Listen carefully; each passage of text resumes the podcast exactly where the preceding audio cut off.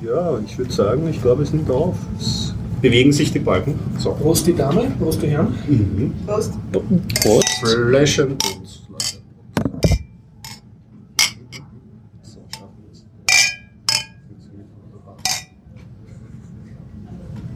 Irgendjemand hat doppelt angestoßen. Nur für die, die mitzählen. Und willkommen beim Biertaucher Podcast 240 circa. Wir schreiben den Nicht nur circa. 26.01.2016, befinden Yes. uns beim Garib in der Zypresse 1070 Wien. Und das Ganze Findet statt mit freundlicher Unterstützung von WooComic.com, der Internet-Marketing-Agentur ähm, aus Österreich von Jörg. Und ja, vielen Dank an dieser Stelle. Genauso wie an unsere Flatterer, wenn es es noch gibt und wenn es Flatter noch gibt. ja. Bernd Schlapsi. Bernd Schlapsi, ja, genau. Danke, Burschen, ganz lieb, Ja, ja. flattert. Und auch alle anderen Flatterer, die uns nicht, also die Sendung flattert, sondern regelmäßig. Also Ja, total. sich. Ja, so ein bisschen ist immer gut. Stellen wir uns vor, wir sind Ah, ja, in genau. einer a- etwas anderen Besetzung. Gregor? Stefan. Tennis. Horst und tada! Anna. Okay, ja. Und der Haben Stefan hat Themen? eine ausgedruckte Themenliste. Ich pack's noch immer nicht, obwohl, obwohl das- du, seit wie vielen Wochen druckst du die schon aus? Seit dem letzten, letzten Mal. Auch schon. Also nicht Aber schon war da einige Zeit, ja. Ja, Geschichte. Stefan Ja, ist immer dieser, dieser Grad an Vorbereitetheit, das gut, gut ausgerüstet. Wahnsinn, wie. ich bewundere das, Stefan. Es ist wirklich Wahnsinn, wie gut ihr mit dem Internet umgehen könnt. Das ist unglaublich. Internet ausdrucken. Ja, Ja. Äh, nicht nur äh, auch benutzen. Jetzt 29 Punkte drauf. Wollen wir die wirklich vorlesen? Nein, sag's einfach nur jeder, was er selber reden will. Bei, also, worüber ihr reden wollt. Machen wir eine kurze Runde und dann fangen wir an. Also ich habe letzte Reste vom 32C3 und ich sage eine Menge Kleinkram, also einen Limerick und ich habe das Ekranoplan und Alantropa und diverses anderes Kleinzeug, aber keine großen Themen diesmal. So, du hast eine Liste. Ja, ich habe eine handschriftliche, wie immer, weil ich bin nicht so affin mit dem Internet, also äh, deswegen habe ich meine handschriftliche Liste. Und ich hätte diesmal vom letzten Mal noch übrig, ganz top aktuell, Weihnachtsmärkte in Bonn und Köln, Vergleich mit Wien. Und ich war am Freitag bei einem Whisky-Tasting. Ja, ich wollte eigentlich ursprünglich was, äh, weil ich, ich sollte ja berichten von Podcast-Treffen in München, wo ich dann nicht war, oder aber aufgrund eines Missverständnisses und dann ist mir aber was eingefallen, was ich schon länger mal wieder lesen wollte, zur Kommunikationstheorie und eigentlich wollte ich darüber erzählen, ich habe es aber noch nicht geschafft, dieses Buch zu lesen. Also schon angelesen? Oder Angelesen, Du kannst ja, ja, ich habe darüber das erzählen früher schon mal eine. Weile, ja genau, ich kann, ich kann ein bisschen was darüber erzählen, weil ich habe es schon gelegentlich mal gelesen. Und zwar ist es Friedemann Schulz von Tun miteinander reden, Störungen und Klärungen. Ähm, ist ganz spannend, Nerds, weil es so ein bisschen strukturiert aufgebaut ist, was man so an Kommunikationsmissverständnissen. Aber Nerds kommunizieren doch nicht. Das Und Struktur kommt nur durch den Source Code. Genau, und dann hat man ja gerade vorher, gerade, gerade vorher das, das Missverständnis, dass ein Handy keine gescheite Kamera haben kann. Da möchtest du auch Das, noch das sagen. würde ich ja ganz gerne nochmal ansprechen. Das können wir dann gleich als Anhang. Okay. Kommunikationsthema. Ich habe auch lauter, also bei mir ist auch Kleinthemen groß geschrieben. Ich habe noch immer die Unverheiratete gesehen im Akademie Theater. Ich kann ein bisschen was bringen aus der Reihe ähm, Coming of Age Science Fiction. Da habe ich mir ein weiteres Stück aus dieser Reihe angeschaut, aus diesem Genre mittlerweile, namens The Giver. Und ähm, zwei Serien über den Kunstbetrieb. Ähm, die eine, das habe ich nicht, habe ich, habe nicht ich dazu geschrieben, Mozart in der Jungle, habe ich aber jetzt auch angeschaut. Habe zwei ich, Staffeln. äh, ja.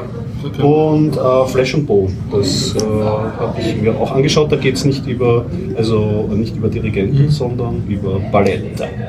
Und falls noch äh, Zeit bleibt, könnte ich noch immer über das Spiel Remember Me sprechen, von dem Mhm. französischen Entwicklerstudio. Ich habe, kannst du mich scrollen? Ja, ich scrolle durch. Ah, danke. Ähm, Jetzt? genau, ich habe Termine zum Ankündigen, was ich jetzt sofort machen werde. Am 12.01.2016 gibt es ein Woman Tech Makers Wien, Das ist ich. schon vorbei. 12.1. Ja. Na, dann stimmt das Datum nicht. Bitte auf den Shownotes nachher schauen. Wahrscheinlich habe ich es falsch geschrieben. Aber es, es kommt erst. Es kommt erst.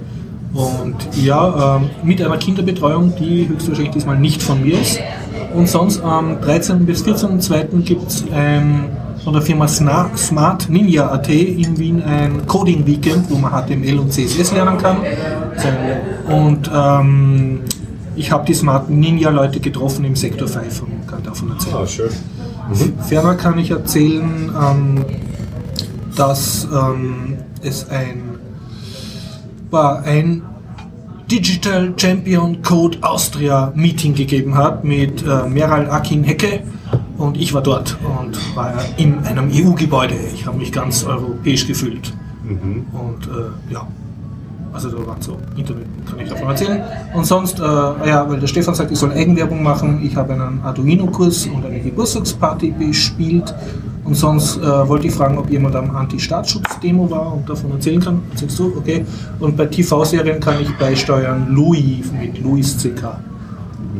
Okay. äh, US-Komiker. Und sonst kleine Meldungen. Äh, es gibt ein Podcast-Marketing in Deutschland namens 4000 Hertz. Hast du gelesen davon? Okay, und ähm, dann gibt es ein, gleich einen, einen äh, wie soll ich sagen, eine Meldung von Musik, Musikindustrie versus Scratch. Ich hoffe, dass ich vom Derek da aus Amerika noch mehr dazu höre. Ähm, ja, kann ich ein bisschen was dazu sagen. Und ich habe vergessen, ich war im Kino. Haben wir noch eine Filmempfehlung? Ja! Und, sagst du uns den Titel? Ähm, wenn er mir wieder einfallen würde. Ich bin halt nicht besonders in Form. Review ohne Titel, also das, das war Mal gucken, ob ich alle Fi- Filme auswendig kenne, die derzeit im Kino kommen. Alles unter Kontrolle. Ah, okay. von, Ich hab's schon mir gedacht. Boot. Boot, Boot. Bote. Michael Bote. Michael Bote, cooler, ja. Cooler Typ, ja. Okay, okay, okay. Ja, ah, da, da habe ich ja auch noch einen Film. Eigentlich, weil ich Ja. war ja am Sonntag auf Heimkinoabend. Ah, du Und, beim, beim Hop. ähm, Genau, und da, haben, wir, haben wir uns angeschaut, einen weiteren Kubrick-Film. Dr. Strangelove, ja. Ah, Kennt herrlich. man schon. Sehr gut, ja. Anweisen. Äh, Ja, ich hätte, stimmt, Filmempfehlung hätte ich auch mal wieder. ähm, ich weiß nicht, habt ihr schon mal von dem ähm, neuen Mad, Mac, äh, Mad Max gehört? Nein, aber über den müssen wir unbedingt reden. ja, auf jeden Fall. Ich habe nämlich tatsächlich angeschaut. Weil ich habe jetzt die Nummer nicht im Kopf, aber ich weiß ganz genau, dass du mindestens zwei Episoden lang. Aha. Okay, okay. Er ist ja für den Oscar nominiert. Ja, zu Recht. Ja, dann, wenn ich darum bitten darf, die vielleicht techlastigen Themen zuerst, dass wir uns dann in Ruhe verquasseln können mit Film und Politik und Buchthemen. Hat jemand eins? Sonst, äh, ist herrlich. Der Tech-Podcast. Hatten wir ein Tech-Thema? Tech-Thema. Mir fällt ehrlich gesagt auch nichts an. Vielleicht Musik.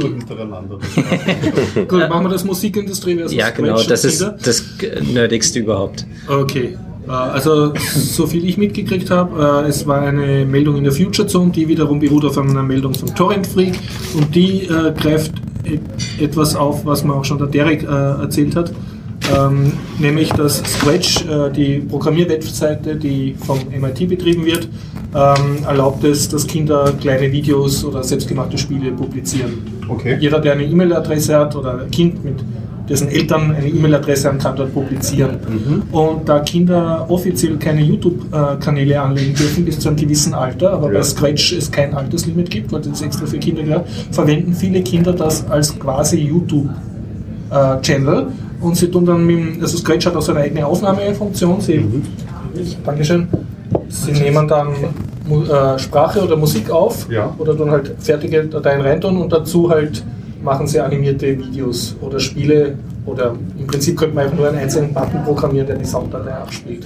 Okay, das aber Sie nutzen es als Publishing. Sie nutzen es als Publishing, was sozusagen für eine der wenigen legalen Möglichkeiten ist, für Kinder überhaupt sich selber auszudrücken und zu publizieren. Okay. Wenn du kein, zu jung bist für offiziell einen Facebook-Account oder diversen YouTube-Accounts zu haben. Und äh, die Meldung von Torrent Freak war jetzt eben, dass die Musikindustrie so und so viele ähm, Scratch-Seiten herunter hat nehmen lassen. Also man muss sagen, es gibt eine Scratch-Seite, auf der verschiedene Unterseiten für Projekte sind, wegen eben Urheberrechtsverletzung, Okay. weil die halt äh, geschützte Musik draufgetan haben oder zur Untermalung verwendet haben. Ich muss dazu auch sagen, dass das ganze Fair Use und so äh, international noch nicht gilt. Und dass da halt, ja. zeigt halt wieder mal die Ja. Problematik, oder? Was, wenn man Musik einbaut, dass man sich da eigentlich sehr genau äh, Gedanken machen muss. Gerade weil man ja auch ein bisschen machtlos ist, weil ja einfach automatisierte Filter drüber laufen. Das ist ja mittlerweile. Sowieso, und ich finde, das zeigt kein auch Mensch, äh, das Gesicht der Musikindustrie, die halt nicht so blöd ist, irgendwelche Kinderprogrammierseiten abzumachen oder runternehmen zu lassen. Ja, immer noch irgendwie, dass es halt nicht vermieden werden kann. Same old song. Wir haben ein Thema übrigens, kann ich, oder wolltest du jetzt noch? Nein, nein, der Stefan, wollt- wolltest du was? Lass ihn weitermachen. Also, okay, ja. Ich habe nur, ich hab nur weil, damit wir es nicht vergessen, irgendwie hat uns ein Thema reingeschrieben, von dem ich überhaupt nicht weiß, wo das stammt. Äh, unten steht das drinnen. Äh, das Wikileaks-Thema nämlich. Ich habe es mir jetzt schon verstellt. Genau. Ist das von uns oder hat das uns ein Hörer geschrieben? Also wenn es ein Hörer geschrieben hat, dann können wir genau. Nein, ich weiß nichts dazu. Jetzt das Thema. Es ist auch ganz schnell erzählt und ich weiß auch nicht, was ich dazu sagen soll. Es ist einfach ähm, die Geschichte, dass Eltern in Bayern, in Passau. Passau ähm, ihr, ihren Sohn oder ihr, ihr Kind, ähm, ah, nicht anfassen. Also, Ähm, ja, ja, ähm, ihr Kind äh, Wikileaks nennen wollten. Und das, Ah, ja, stimmt, genau. und das, das Amt von Passau hat es aber abgelehnt, ähm, unter der, mit der Begründung, dass man sich keinen Namen ähm, wählen darf, ähm, mit dem man Schaden nehmen könnte. So ist die Begründung. was, soll, was soll man dazu sagen? Ja, ich weiß es nicht. Keine Ahnung, ob es eine gute Idee ist, jemanden Wikileaks zu nennen. Das war in- Bayern. Was einem gefällt. Ich meine, Fernsehen äh, habe ich schon mal gehört und solche wahnsinnigen Namensvorschläge. Ja, warum, warum Wikileaks da nicht? Oder Sie hinterlässt mich ratlos. Also, das ratlos und meinungslos, diese Story. Also das Gesetz ist deswegen, ähm, damit das Kind nicht irgendwie einen Namen bekommt, wo es später dann äh, gehänselt wird oder sowas. Und das wird mit Schaden bezeichnet. Ähm, okay. Da fällt mir gerade ein, dass ich ja mal äh, gesagt habe hier im Podcast, dass wenn ein Kind ähm, keinen Namen bekommt, dass das Amt dann einen auswählt und dass Gregor der Name dann wird. Ich habe dem mal nachrecherchiert. Ähm, ich finde Georg. absolut gar nichts dazu.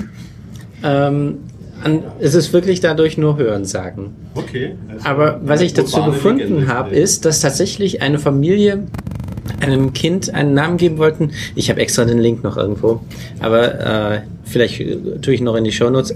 Ich weiß auch nicht mehr den Namen, äh, den sie dem Kind geben sollen. Äh, jedenfalls, ähm, das Amt hatte zu Nein gesagt und jetzt heißt es vollkommen anders. Also Kind. Das Komischer Kind, ja. Es steht leider in dem Artikel auch nicht dabei. Ähm, es steht leider im Artikel nicht dabei, wer jetzt den Namen bestimmt hat. Ob die Eltern dann selber sagen durften, ja, okay, dann nimm mal halt diesen Namen, oder ob das Amt dann gesagt hat, okay, jetzt heißt du Horst oder sowas. Ich, als du das erzählt hast, diese Geschichte, habe ich mir überlegt, in welcher Situation schafft man es dann, keinen Namen für ein Kind zu finden. Also so, dass ein, also ich habe mal versucht, irgendeine Situation vorzustellen, Ja, wo fällt- sowas passiert. Fällt mir schon ein, Ja. ein, ein Findelkind. Gibt es immer wieder, dass Stimmt. kleine Ach so, Kinder in Ja. den Babyklappen abgegeben werden bei den Spitälern? Ich dachte, ich dachte eigentlich immer, dass die dann von, von den Personen, die sie betreuen, am Anfang den Namen bekommen. Wird wohl eh so sein, nehme ich an. Ja, okay. Ja, Im Normalfall. Aber das ist, auf sowas bin ich mir Hm. Ja, stimmt, das ist aber nicht ja, gerätselt. Hm. Ja, wenn die Eltern. Das wäre ein komischer Gedanke. Also im Prinzip, das Amt schreibt dir den Namen auf und das ist dann der offizielle Name.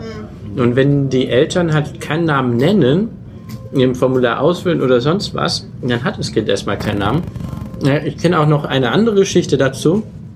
Das Kind sollte Helge heißen und ähm, es ist da jetzt ein Tippfehler im Namen drin. Das Kind heißt zwar Helge, aber ich glaube mit 2L oder 2G oder sowas, weil der ähm, äh, Standesbeamte den Namen nicht richtig sch schreiben konnte.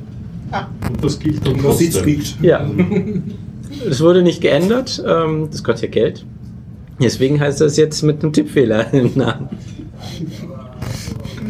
Tja, ein extravagant. Na gut, es sind inzwischen, glaube ich, 50 das Kind, aber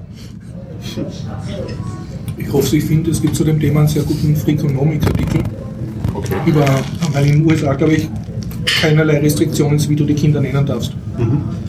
Und da haben sie dann so einen Vergleich angestellt zwischen Kindernamen und allem möglichen, also sozioökonomischen Status. Und auch, ich glaube, es ging darum um typische schwarze Namen, also Namen, die von afroamerikanischen Amerikanern gegeben wird. Und ob die dann wieder, also ob du dadurch einen Nachteil hast im Leben, dass du sozusagen so heißt wie, dass man schon vom Namen her nicht merkt, dass du von einer typischen schwarzen Community kommst. Ja, das gab es doch bei uns auch schon eine Geschichte oder so, oder? Ich versuche zu verlinken, Berichterstattung, ja. ja, dass man durch Aber es, es Namen gibt, wie- da, gibt da durchaus äh, Ja. Forschung. Gut. Was haben wir noch Technisches? Octopod. Ja, Octopod. Ich habe mit Octopod gespielt. Octopod ist ein Podcasting-Framework. Nachdem ich drüber rede, muss es Ruby sein. Ja, natürlich. Nachdem es zurzeit modern ist, statische Webseiten zu erzeugen, muss es ein statischer Webseitengenerator sein. Also es basiert, basiert auf Octopress. Es ist allerdings schon drei Jahre nicht mehr gewartet worden, was aber für einen statischen Webseitengenerator relativ irrelevant ist, weil das, was man hochlädt, ohnehin nur statische Webseiten sind. Also diese Sicherheitsprobleme, die man sonst hat, wenn man was nicht wartet an Software, das fällt da flach. Äh, wie gesagt, ein bisschen damit gespielt, funktioniert, ähm, wenn man mal die groben Fehler, die sich doch noch im Code befinden, äh, äh, rausholt, dann halbwegs manierlich. Ähm, das hat mir jetzt nicht Ärger begeistert, aber immerhin, es funktioniert. Es, da, auf dem könnte man aufbauen und dann mal was ein bisschen f- f- fancygeres bauen, würde ich vorschlagen. Also wenn wer da Lust hat, reinzuschauen, Octopod und das einen ist das speziell für Podcaster? Oder? Jupp, also es ist wirklich für, äh, um, um äh, Podcast-Episoden anzulegen. Es ist also im Prinzip ein Blogging-Framework, das Octopress, und es ist gedacht, dass du äh, statt äh, Blogbeiträgen oder zusätzlich zu Blogbeiträgen im Beitrag auch eine Datei verlinkst und erzeugt halt auch im Hintergrund einen RSS-Feed, den du dann mit hochladen kannst. Ja, Und, sagt ein Podcast RSS-Feed, keinen Blog RSS-Feed. äh, so tief habe ich nicht rein recherchiert, also ich habe nicht versucht, den bei iTunes anzumelden oder sowas in die Richtung. Gehe aber eigentlich davon aus, dass das schon okay ist, weil das nicht weiter ein Drama ist. Also wenn nicht, könnte man das auch anpassen. So, so, so schwierig ist die, die Generierung von RSS-Feeds nicht. Ähm, was ganz hübsch ist, einerseits, sie haben integriertes Bootstrap-Framework, damit kann man sehr viele äh, Themen drauf noch anwenden, äh, wenn man nicht äh, das Ganze selber gestalten will. Das ist eine Sache. Und die zweite Sache, der Podlove Web Player ist integriert. Und zwar in der aktuellsten Version. Also der referenziert ein, ein anderes GitHub-Repository, damit der in der aktuellsten Version reinkommt und der funktioniert auch. Also das habe ich auch ausprobiert. Ähm, das haut soweit hin. Das heißt, wenn du diese Webseite anschaust, hast du dort einen Online-Podcast-Player. oder? Jupp, so wie bei uns, nur ein bisschen fancier. Also der hat ähm, ein bisschen mehr Abspieloptionen noch als das, was bisher der Dennis implementiert hat. Aber ich, ich habe da große Hoffnung in den Dennis, dass wir das bald ähm, überholen werden, den Podlove Player. Man dachte, ich kann jetzt provozieren, aber es funktioniert nicht. Der ist zu sehr ins Kebab vertieft, glaube ich. Oder der Mund ist zu voll. Weiß nicht. Ich möchte nochmal an dieser Stelle sagen, dass das Essen wahnsinnig gut hier ist. Ich habe jetzt den Döner Spezial und der ist wirklich Ist Lecker. Mm, Ja, ich finde die Mischung äh, mit dem ähm, Gemüse noch da, äh, dem extra Salat sehr gut. Das Spezial heißt, es ist extra nochmal noch Gemüse drin. Ja, es ist ähm, Tomate, äh, Petersilie, Zwiebeln und noch irgendwas, was ich jetzt vergessen habe dazwischen. Also nur eine Joghurt hast du vorgelesen zuerst. Äh, Joghurt ist keine drin. Ich habe die andere Variante anscheinend Aha. bekommen, die scharfe. Ja, wir haben eigentlich noch, ähm, was ist mit dem ähm, 32C3? Da haben wir noch andere Themen, oder? Das sollten wir auch Jupp. Ähm, da könnte ich noch zwei, drei Sachen empfehlen. Das eine ist die FNORD News Show ähm, vom Fefe und Frank Rieger. Ähm, Frank Rieger, einer der Sprecher vom CCC, Fefe, ein ehemaliges Mitglied des CCC. Das ist gerade großer Skandal die Woche gewesen, dass Fefe von CCC Berlin ausgetreten Oh, ist? Wieso? große Streiterei, weil ähm, in den Foren äh, des CCC E-Mail-Listen. und Foren, glaube ich, hat er auch geschrieben, aber E-Mail-Listen auch, hat er, ähm, wird jetzt geachtet auf ähm, Sprache, formulieren wir es mal so allgemein. Und ähm, das ist dem Fefe offensichtlich sehr aufgestoßen. Und das will er halt nicht, weil das sieht er als Zensur und alles, das ist das, wogegen er ähm, immer kämpft und daher ist es nicht mit seinen Ideen äh, vereinbar. Und im, im Worst Case ist auch ähm, ähm, Trolling oder bis hin zu, hat er äh, als Beispiel genannt, Mobbing zu akzeptieren in Foren, um ähm, Sprach, also äh, Freiheit der Sprache zu ermöglichen. Das ist natürlich ein, ein Diskussionspunkt, das Ganze. Aber das ist, der ist ja eh bekannt als extremer. Ich würde mich wahnsinnig gerne mal mit ihm persönlich unterhalten, weil alles das, was ich von ihm und über ihm lese, das ist so. Ich würde einfach mal ganz gern wissen, wie das ist, wenn, wenn er sich mit den Leuten direkt auseinandersetzt. Ob es dann auch noch so strikt sagt. Oder ob die Klappe dann auch noch so groß ist. Wobei ich sagen muss, der, der, der Frank Rieger und der Fefe machen auch diesen Alternativlos-Podcast. Und den wiederum, den machen sie sehr gut und harmonisch miteinander. Da, Ja, das- da, ja, da, da rezipiere ich den Fefe stimmt. eigentlich ganz anders, als wenn man ihn dann über seine Blogartikel oder über seine so Äußerungen. Er hat eigentlich keine große. Klappe. Finde ich gar nicht. Er lässt sich schnell auch äh, überzeugen, wenn jemand Argumente bringt. Ja, das mit dem Ja, Diskurs ist auf jeden ähm, Fall. mag sein in der Diskussion, aber ich habe Fefe, in mir war Fefe noch kein Begriff, als ich zum ersten Mal sein Blog gelesen habe. Da war Fefe, keine Ahnung, wer ist denn das? Und habe mir gedacht, was, was, was zur Hölle ist das? Also Ja, das war ja. so, hä? Und dann echt wieder weggeklickt, weil man dachte, was soll denn der Quatsch? Ich, ich frage mich, ob er nur schreibt, wenn er fuchtig ist.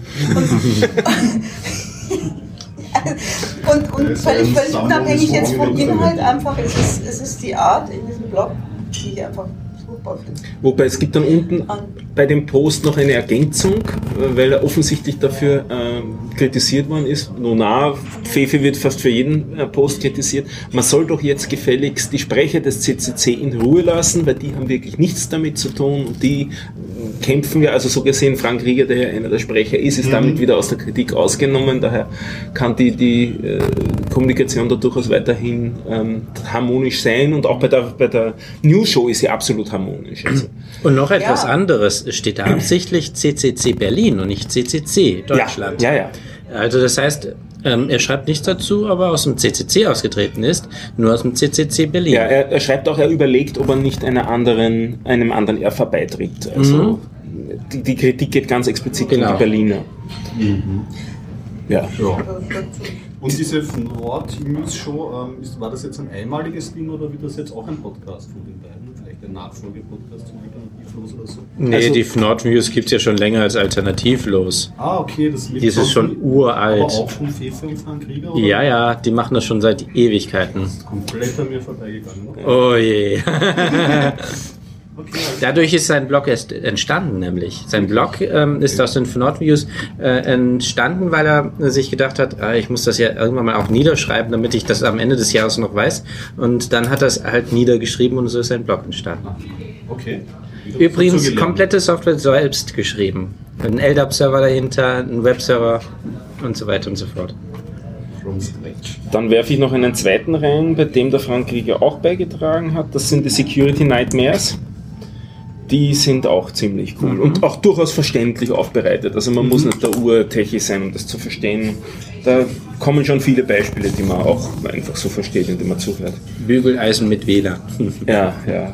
Das, das kann nur schief gehen. Ne? Das ist so wie der klassische Kühlschrank mit WLAN und so. Das stimmt, Sachen dieses Jahr hat wirklich das Bügeleisen mit WLAN-Funktionalität äh, gefehlt. Diesmal Ja. war es der Kühlschrank. gehen. Ja. Das hat mich mal bei dem äh, Republika, äh, bin ich da mal reingeflogen bei einem Vortrag. Da war, ist, da war der Vortragstitel war die twitternde, der twitternde Kühlschrank. Haben gedacht, das ist ironisch gemeint, weil das ja so ein stehendes Wort ist. Aber, aber ein Firmenvortrag über Ja, ja, den twitternde Kühlschrank. Gibt's, ja, ja. Also, ja. Und einen dritten habe ich noch, den ich ursprünglich gar nicht auf der Liste habe, der wurde mir empfohlen und ich empfehle ihn sofort weiter und da erzähle ich auch ein bisschen was dazu.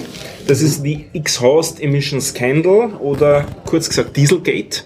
Also ein bisschen aufgerollte Geschichte, was da rund um VW passiert ist und noch immer passiert. Ähm, da haben sich zwei Leute die Sache ein bisschen genauer angeschaut. Der eine mehr von der rechtlichen Situation, von der Umgebung. Der andere hat sich so ein Device organisiert und das gehackt.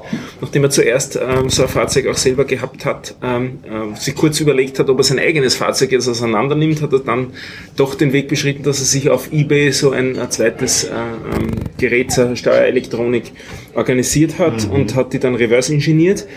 Und es, also gute Techniker, fest, fest verlinkt, dieser Artikel über Spiegel und andere Yep. Ja, ja. Und ähm, der Talk ist durchaus verständlich. Also es, gehen, es gehen wirklich die Details daraus hervor, was denn VW da gemacht hat. Mhm.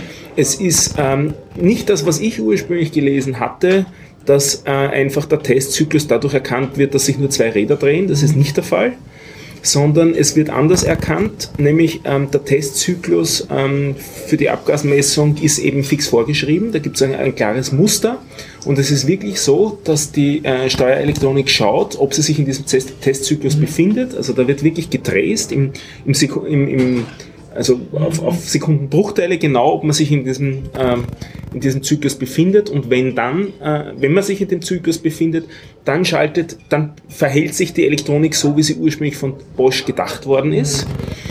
Und wenn nicht, dann ist sie im Ausnahmemodus und der wesentliche Unterschied zwischen den, den beiden Modi ist, dass in dem Modus, in dem gespart wird, jetzt ähm, aus VW-Sicht gespart äh, wird, kein Harnstoff hinzugefügt wird. Das ist nämlich interessanterweise eine wesentliche Komponente. Also bei diesem Im Ausnahmemodus, wo er sozusagen auf die Abgase keine Rücksicht nimmt. Wo er keine Rücksicht ja, auf die Abgase nimmt, äh, wird kein Harnstoff mhm. in den, in den, äh, in den Ja, es ist ich weiß nicht, ob man es genau als Katalysator mhm. bezeichnet, das habe ich mir nicht gemerkt, aber eben dort äh, nicht zugeführt und damit äh, gehen die Werte so rauf. Man spart sich natürlich dann den Harnstoff, dadurch muss der seltener nachgefüllt mhm. werden.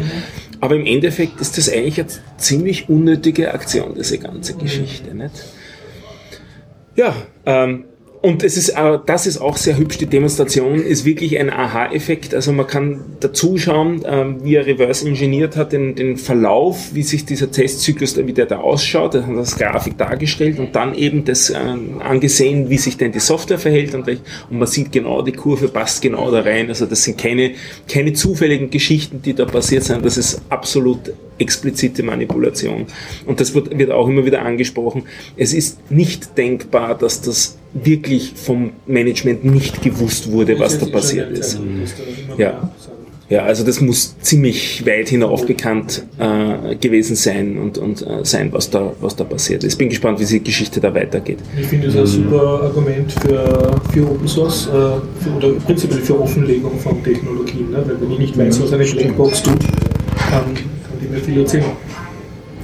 Ja, ja, ich meine, es ist dann, ähm, ich, würde sagen, das, die Problematik liegt hier woanders. Da hätte man nicht einmal Open Source gebraucht, sondern man hätte nur auf die Idee kommen müssen, vielleicht einmal die ähm, Autos in einem anderen Modus zu testen als in dem Standardzyklus. Das heißt sowas wie eine unabhängige Fachpresse, die selber nach. Ja, das hat mich ja gewundert an der ganzen Geschichte. Das kleine mein Motormagazin ist ja wirklich eine starke äh, Industrie oder Journalismus, ja. also Journalismus ist stark vorhanden.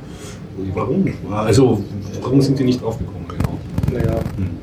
Ja, weil du, ja, das ist deine Vermutung natürlich. Die, also ich glaube, das haben wir verwöhnt von der CD oder dass wir gewöhnt sind, dass es in der Computerbranche im deutschen Sprachraum unabhängigen Journalismus gibt. Du meinst, das ist eher so ein Werbe, Werbe aber alle faszinierend. Ja, es gibt kein Too Big to Fail, also das ist äh, irgendwie durch die vergangenen letzten zwei Jahre irgendwie hat sich das immer mehr gezeigt, dass man sich von diesen Gedanken verabschieden muss.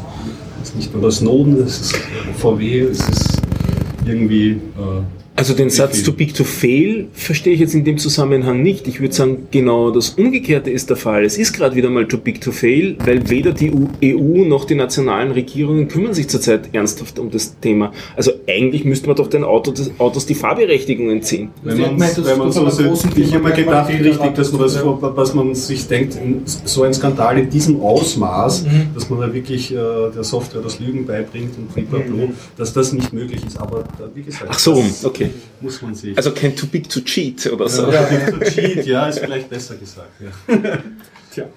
Also wirklich, das ist auch so ein Talk, den kann man absolut empfehlen, finde ich. Ähm, auch, äh, es ist ziemlich viel technisches äh, Detailinformation äh, dabei, aber die ist nicht wirklich relevant für das Verständnis der, der Grundaussage mhm. des Talks. Also man kann sich auf die Details einlassen und dann hat man noch viele Aha-Momente, aber es ist nicht notwendig, dass man jedes Detail versteht und man hat trotzdem am Schluss die wesentliche Botschaft dann der ganzen Geschichte. Besonders lustig, einer von den beiden arbeitet auch bei BMW in der Entwicklungsabteilung, der hat also auch besonderes Interesse daran zu schauen, einerseits wie schaut es bei BMW aus, wie schaut es bei der Konkurrenz aus und so weiter. Wobei BMW hatte ja auch mal so einen Skandal. Das ist nur mittlerweile schon fast unbekannt. Also das ist einige Jährchen her, äh, im Zusammenhang mit Motorrädern, wo man getrickst hat. Da ist man aber relativ früh drauf gekommen und daher war dann der Schaden zur Reparatur wesentlich geringer. Also ich glaube, es war sogar noch Vorserie oder so. Ist auch in dem Talk drinnen. Er berichtet nämlich selber davon, der, der BMW-Mensch. Also das ist Dieselgate. Hast du jetzt eigentlich schon alle 32 C3 äh, Filme angeguckt, die Nein, interessieren? Oder nein, ich, noch immer nachgucken? ich habe fast nur die angeschaut, von denen ich erzählt habe. Also ich habe ein paar gestrichen, die ich nicht besonders gefunden habe. Und ich bin jetzt eigentlich auch fertig. Ich habe nicht vor, mir alle anzusehen. Okay. Ich habe doch auch noch ein anderes Leben auch hin und wieder. Ja, ja. Ich bin nämlich so, weil ich habe noch immer nicht geschafft, meinen Blog zu schreiben über den Besuch. Das ist schon wieder ein Monat her. Kannst du dann knapp vor dem nächsten machen dann hast wieder Oder aus. Nostalgiegründen in ein paar Jährchen. Ja, ich zeitnah. Aber Wir haben ja das letzte Mal getrommelt für den Easter Hack hier. Ja. By the way, Easter Hack Salzburg. Salzburg Ja. ist ausverkauft. Ah, das heißt, Also wer noch kein Ticket hat, ich kriege auch keins mehr. nein, kriegst du auch keins mehr. Geil, meine Organisationsprobleme haben sich meine Lust aufgelöst. Wie mache ich das jetzt mit der Zeit und mit dem Geld? Tada! Okay, schade. Tja, Tja, so ist es. gut. Ja, hätte ich zwei Wochen lang überlegen sollen. Ja, ein Technikthema fällt mir da noch ein, aber das fällt wieder, glaube ich, in dein Ressort, Stefan. Das ist nämlich das Camel Case. Ah ja, Kebab Case. ja, das ist eine, eine Was? äh, skurrile Bemerkung vielleicht nur. Also so als Programmierer hat man immer wieder mit äh, Ausdrücken wie Camel Case oder Snake Case oder Pascal Case zu tun. Da geht es darum, wie man Variablen schreibt, die sich aus mehreren Wörtern zusammensetzen. Also wenn man eine Variable nennt, ähm, ähm, ähm, ja, so Beispiele dann. Genau, dann ist die Frage, soll man Troll Hitpoints zusammenschreiben und klein? Soll man Entschuldigung, Du musst es bei fast allen Sprachen zusammenschreiben, da kommst du eh nicht drum herum. Ja, aber man kann es durch spezielle Zeichen trennen. Das ist eigentlich so gut wie man erlaubt. Also, Wobei, und da, das haben jetzt auch fast alle Sprachen gemeinsam für Nicht-Programmierer, der Bindestrich, Troll, Bindestrich Hitpoints geht nicht, weil das in den meisten Sprachen als Troll minus Hitpoints aufgefasst wird. Ein- mathematischer Operator. Underscore. Ein- Einspruch eruieren. Gibt es Sprachen, die das erlauben? Also das geht in genug Sprachen. Nicht in besonders vielen. Ja, das ist eher ja. die Ausnahme. Ja. Also SAS könnte es, ähm, aber das war schon, glaube ich, was das Einzige, was mir jetzt einfällt. Also, äh, ach so, ja, Prolog natürlich, äh, dadurch dann auch Erlang, aber das war's schon. Na, lass wir dich noch eine Zeit lang denken, dann werden da schon noch welche einfallen, glaube ich. Aber gut, okay. Ähm, Was für zur Erklärung, was, was Ja. gibt es so? Man kann die Wörter zusammenschreiben und jedes Wort im Inneren dann groß schreiben. Das nennt man Camel Case, wie ein Kamel mit Höckern. Großes Ah, T, Camel Case Roll, ist das. Großes Ob, A. ob ganz vorne der Buchstabe groß ist, ist Ist äh, wieder wieder, eine andere Okay. Sache, aber ob die in der Mitte dann, die, die Wortanfänge in der Mitte groß geschrieben werden, das ist die Frage. Dann, ka- dann kann man es schreiben, eben auch mit Wort ganz vorne groß, also der, der, der erste groß, das wäre dann Pascal Case. Dann kann, wobei ich ja noch sagen muss, äh, wenn du Groß- und Kleinschreibung mischt bei Ca- äh, Camel Case, setzt du ja voraus, dass deine Sprache case-sensitiv ist. Absolut. Was ja auch nicht Ja. jede Sprache hat. Jetzt würde ich wieder sagen, aber das ist fast jede Sprache, dann sagt der Dennis SQL. wieder drauf. Fortran, Basic. Microsoft-Sprachen waren, glaube ich, nicht case-sensitiv, oder? Basic ist nicht ganz V- sensitiv. VB, Basic und wie Ja. Aber du verwechselst auch in deinem Kommentar zwei Sachen, weil nur weil sie nicht case-sensitiv ist, heißt, Heißt es nicht, nicht. Ja, dass ich genau. nicht Groß- und Kleinbuchstaben verwenden darf. Also in Ja. HTML zum Beispiel darf ich sehr wohl Groß- und Kleinbuchstaben vermischen. Ja, Nicht in HTML, Aber- äh, nicht in denen, die auf Nicht in, XML basieren. ja, ja gut, jetzt, ja, wir verrennen uns wieder mal in was. Sehr gut. Gefällt mir. Aber es fehlen uns ja noch zwei. Das ist Snake Case, das ist Trennen der Wörter durch einen Unterstrich. okay. Und jetzt kommt's Kebab Case. Was ist Kebab-Case? Habe ich mir gedacht, das ist Letzter, relevant. Bo letzte Buchstabe Ich weiß, groß. aber Mit Bindestrich. Also bei den Sprachen, bei denen es erlaubt ist, ist das mit Bindestrich getrennt. die Wörter. Okay, SAS. Das, da habe ich auch längere Zeit gebraucht und recherchiert, bis ich dann in einem Sub-Sub-Sub-Forum des Urban Dictionary die Erklärung dazu gefunden habe. Das referenziert auf den Kebab-Spieß, also auf den das Fleisch aufgespießt wird. Und die Wörter sind dann die Fleischscheiben und der Spieß Ah, ist der Bild, oder das ist die. Hat man sich einmal so vorgestellt, man kann sich so Ja. Das nächste Mal, wenn ich Minusse vorne, äh, hinten und in der Mitte sehe, denke ich an einen Kebab. Also jetzt, jetzt, jetzt wisst ihr, womit Mein ich mich beschäftige. Kebab-Zahlen. Ich bin jetzt wahnsinnig dankbar dafür, weil es ist nämlich auch an mir vorbeigeflogen, mehrfach, diese Geschichte. Ja. Und ich dachte mir, wovon reden Wovon reden die da? Jetzt weiß ich's, danke. Wer? Wer, wer von euch kann denn Englisch lesen? Ich hätte noch Englisch? was Nerdiges, ja? Ja, auf Englisch etwas vorlesen. Wer traut sich das Ja, zu? ich Ich hätte, ich hätte da einen Limerick vorzulesen. Ich bin bitte. nicht besser nicht als ein Arnold Schwarzenegger. Denn Du weißt nicht, was ein Limerick ist. Das ist ein, Ah, äh, ein Zungenbrecher. Limerick finde ich toll. Ist- Podcasting-Framework-Film, Lichtermeer. Na, das mit Klammer auf und dann. Ekron. Nein, nein, nein, nein. Zwölf. Da, da, das ist der Limerick. Podcasting-Framework. Nein, nein, nein, nein. Achso, okay. Gut, und den soll ich jetzt vorlesen. Das ist der Limerick, den- Stefan hat mir eine mathematische Formel gegeben. Und ich soll das auf, Auf oh Englisch vorlesen. Oh Gott, oh Gott, okay. In Reimform.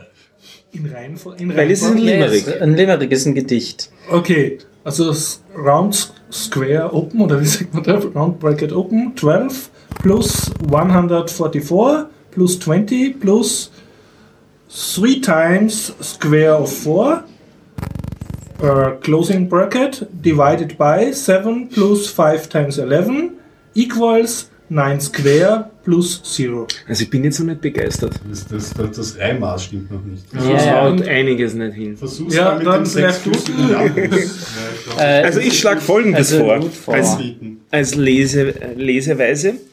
Dozen plus a gross plus a score plus, plus 3 times the, the square root of 4 divided by 7 plus 5 times 11 is 9 squared plus not a bit more.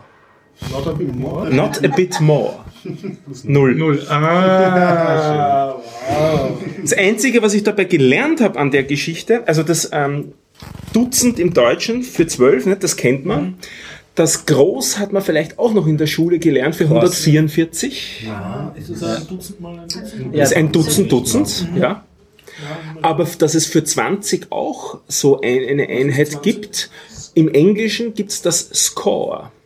Geschrieben so wie die, äh, äh, die Punkteanzahl in einem Spiel Score ist 20. ist 20. Ja, habe ich dabei gelernt. Hat auch einen historischen Grund, den ich mir nicht gemerkt habe, wo, wo genau das herstammt.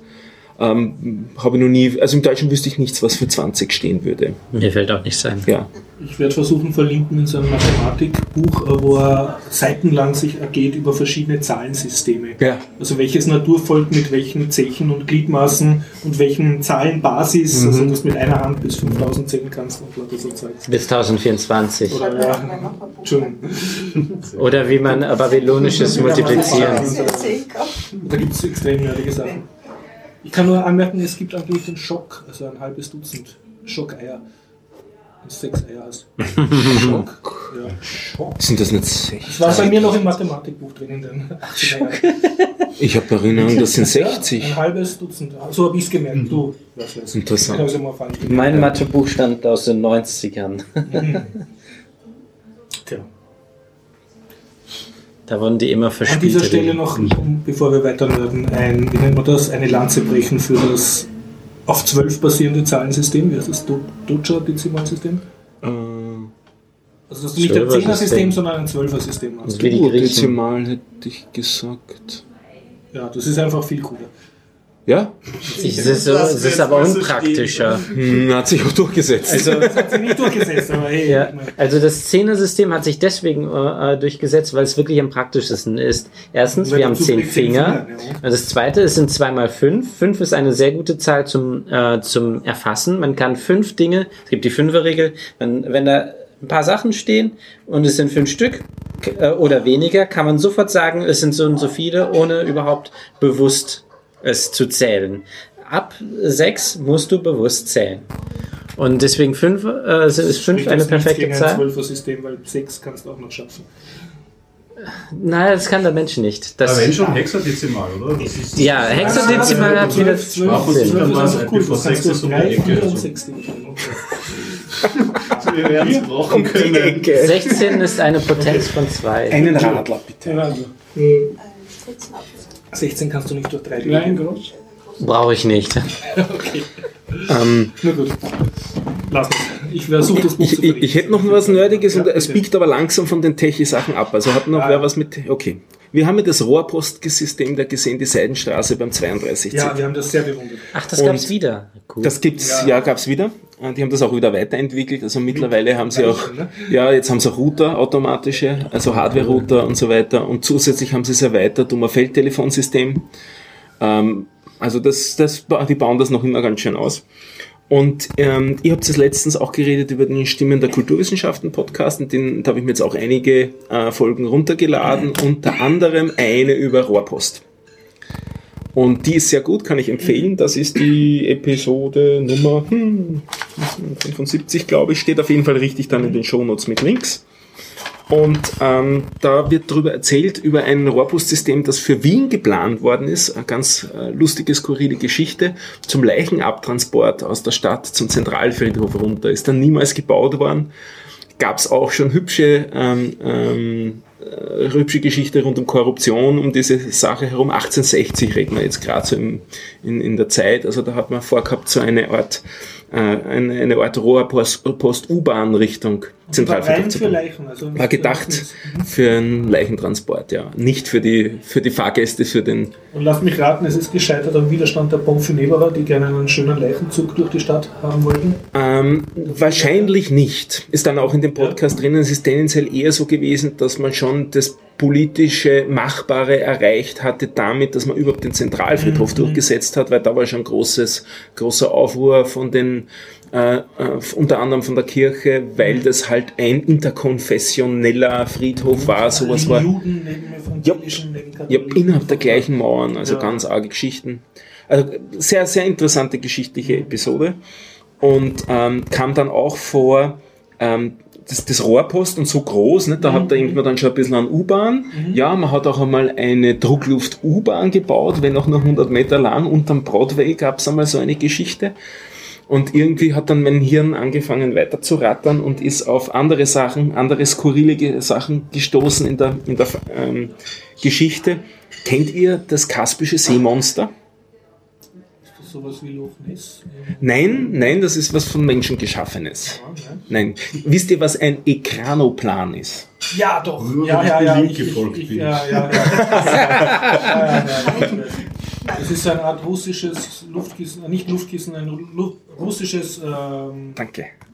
Wa- Wasser-Amphibienfahrzeug, richtig? Ja, es ist, hat die lustige Eigenschaft, dass es fast fliegt. Also es ist ein Bodeneffektfahrzeug. Ekranoplan Also ist da. Luftkissen. Okay, dann Es kenne ist ich das bisschen- Flugzeug. bisschen Ja. Es ist also vom Prinzip, es ist nicht das, was man sich darunter vorstellt, aber es hat ein recht ähnliches Prinzip. Also es sch- schwebt deswegen über dem Wasser aufgrund des äh, durchaus auch des Luftkissens, das sich da aufbaut, drunter dann.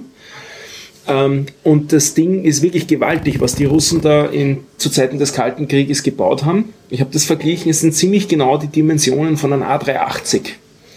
Also es ist nur die halbe Spannweite. Es hat 35 Meter Spannweite, es hat über 90 Meter Länge, da gab es unterschiedliche Varianten zwischen 90 und 105 Meter lang. Leergewicht 250 Tonnen, Abfluggewicht 570 Tonnen, also da, da spült sich schon was ab. Und das Lustige ist, das Ding, ähm, also man muss sich das auf YouTube ansehen, weil es ist einfach spektakulär, das Teil. Ähm, es, ist, sieht aus wie ein Wasserflugzeug beim Starten, aber es hebt halt nie wirklich aus dem Wasser. Also es hebt nie wirklich ab, es hebt schon aus dem Wasser ab. Also es ist dann so Das zwischen, dann so Wasser. so zwischen einem halben Meter und einem Meter über den Wellen, weil sich da eben so dieser, dieser Luftpolster aufbaut. Und es ist, es schaut einfach kolossal aus. Da sind zehn Triebwerke hinten drauf. Und äh, Geschwindigkeit von dem Ding, das die Russen damals wirklich gebaut haben, ist so zwischen 500 und 600 kmh. Also das ist durchaus auch flott, das Zeug. Und der ursprüngliche Anwendungsfall wäre Truppenverlegungen gewesen. Also wenn man da äh, 400 Tonnen Nutzlast reinkriegt, na, da gehen sich schon ein paar Truppen aus und ein paar Panzer.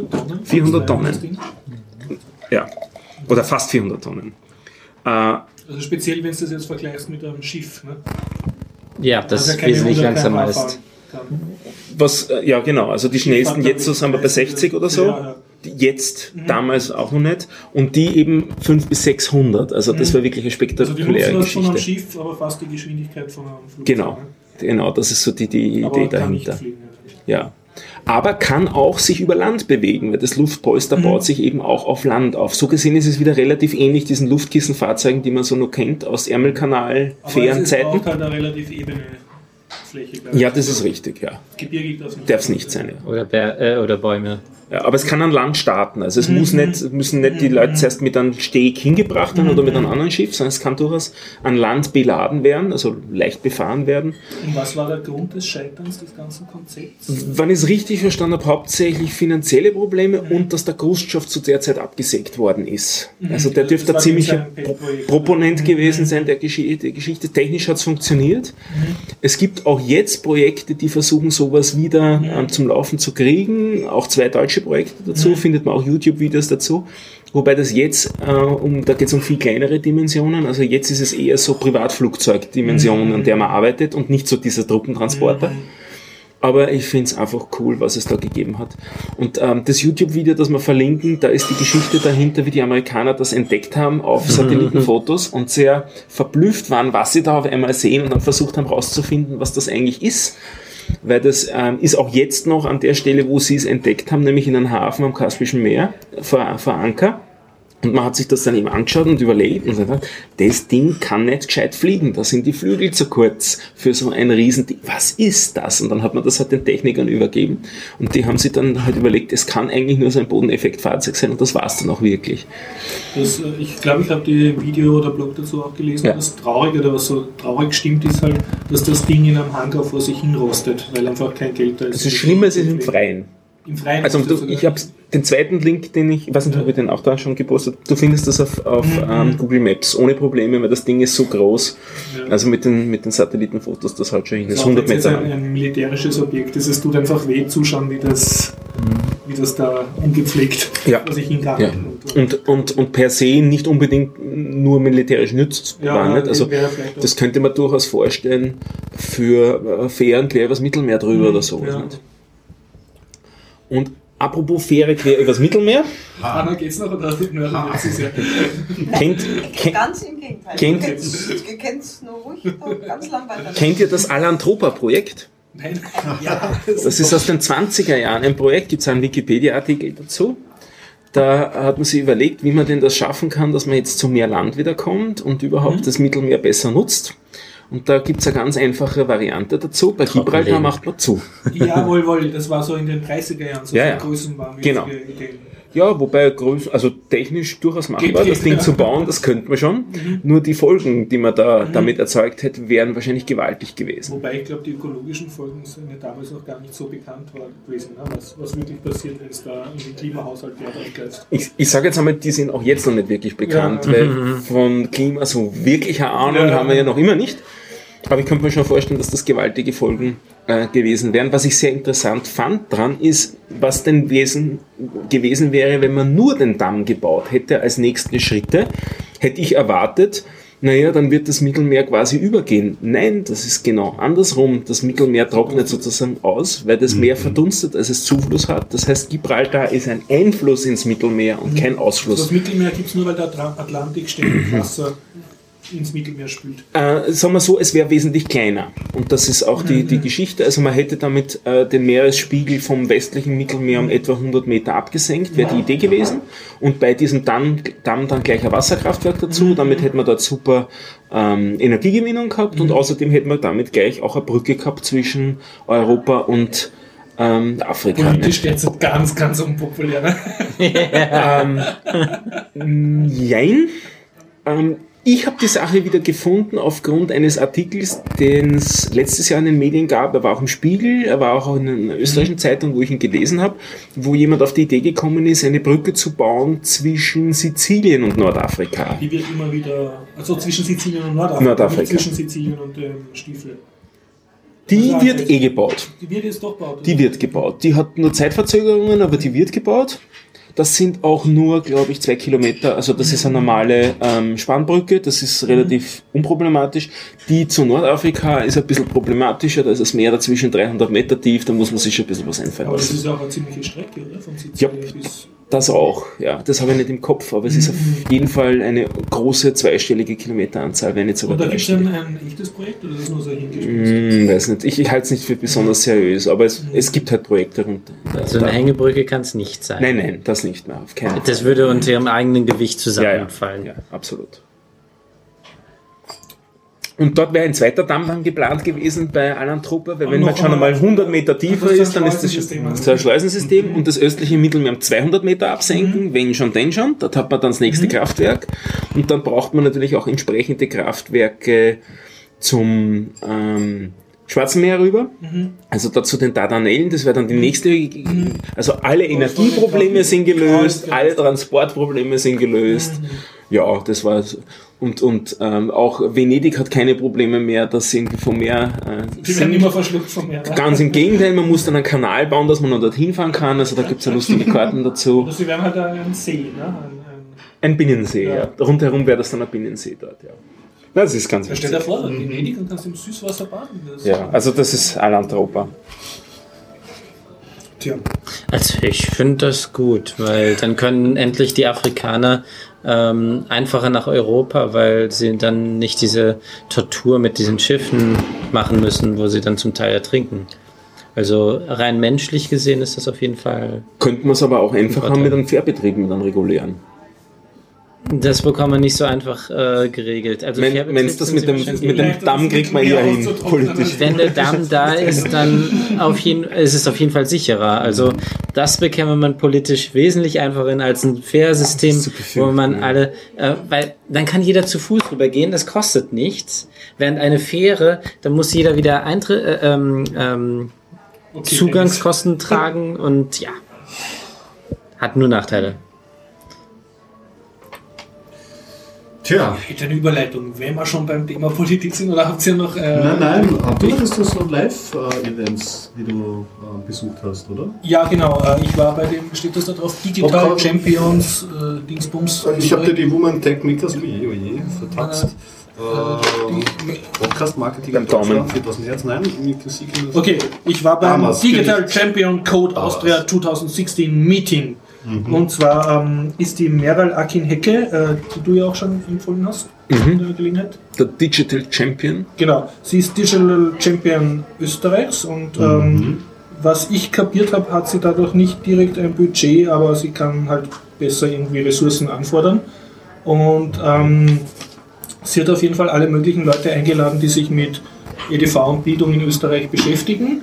Und was ich nicht gewusst habe, es gibt in der Wipplinger Straße ein EU-Gebäude. Ich war im Herz der EU und habe zu Fuß hingehen können. Nicht einmal U-Bahn fahren müssen. Ja? Und da geht man so wirklich rein und also so typisch äh, Regierungsbunker, äh, Glasballast, Stahl, irrsinnig viel Fläche, nichts drinnen und, und, und Portier und so. Und ähm, ja, und ähm, es, wir waren dann circa 20 Leute, zum Okay. Teil Unterrichtsministerium, zum Teil also Konkurrenten von mir, die äh, private Bildungsanbieter sind und recht viele Typen, die in Initi- Initiative oder einen Verein in die Richtung gehabt haben, zum Beispiel Österreichische Computergesellschaft, ÖCG. Und die, die Hälfte habe ich circa von zehn schon gekannt. Und dann hat das ganze Meeting war, das war relativ gut von ihr, von ihr organisiert, finde ich. Jeder hat einmal kurz seine Statements abgegeben, was er so tut und wer er ist. Und dann war das Meeting auch schon vorbei. Es ist genau eine Runde lang gegangen. Und ich kann stolz vermelden, ich war der Einzige, der das Wort Open Source überhaupt erwähnt hat. Aber nicht, dass es jetzt irgendwen interessiert hat.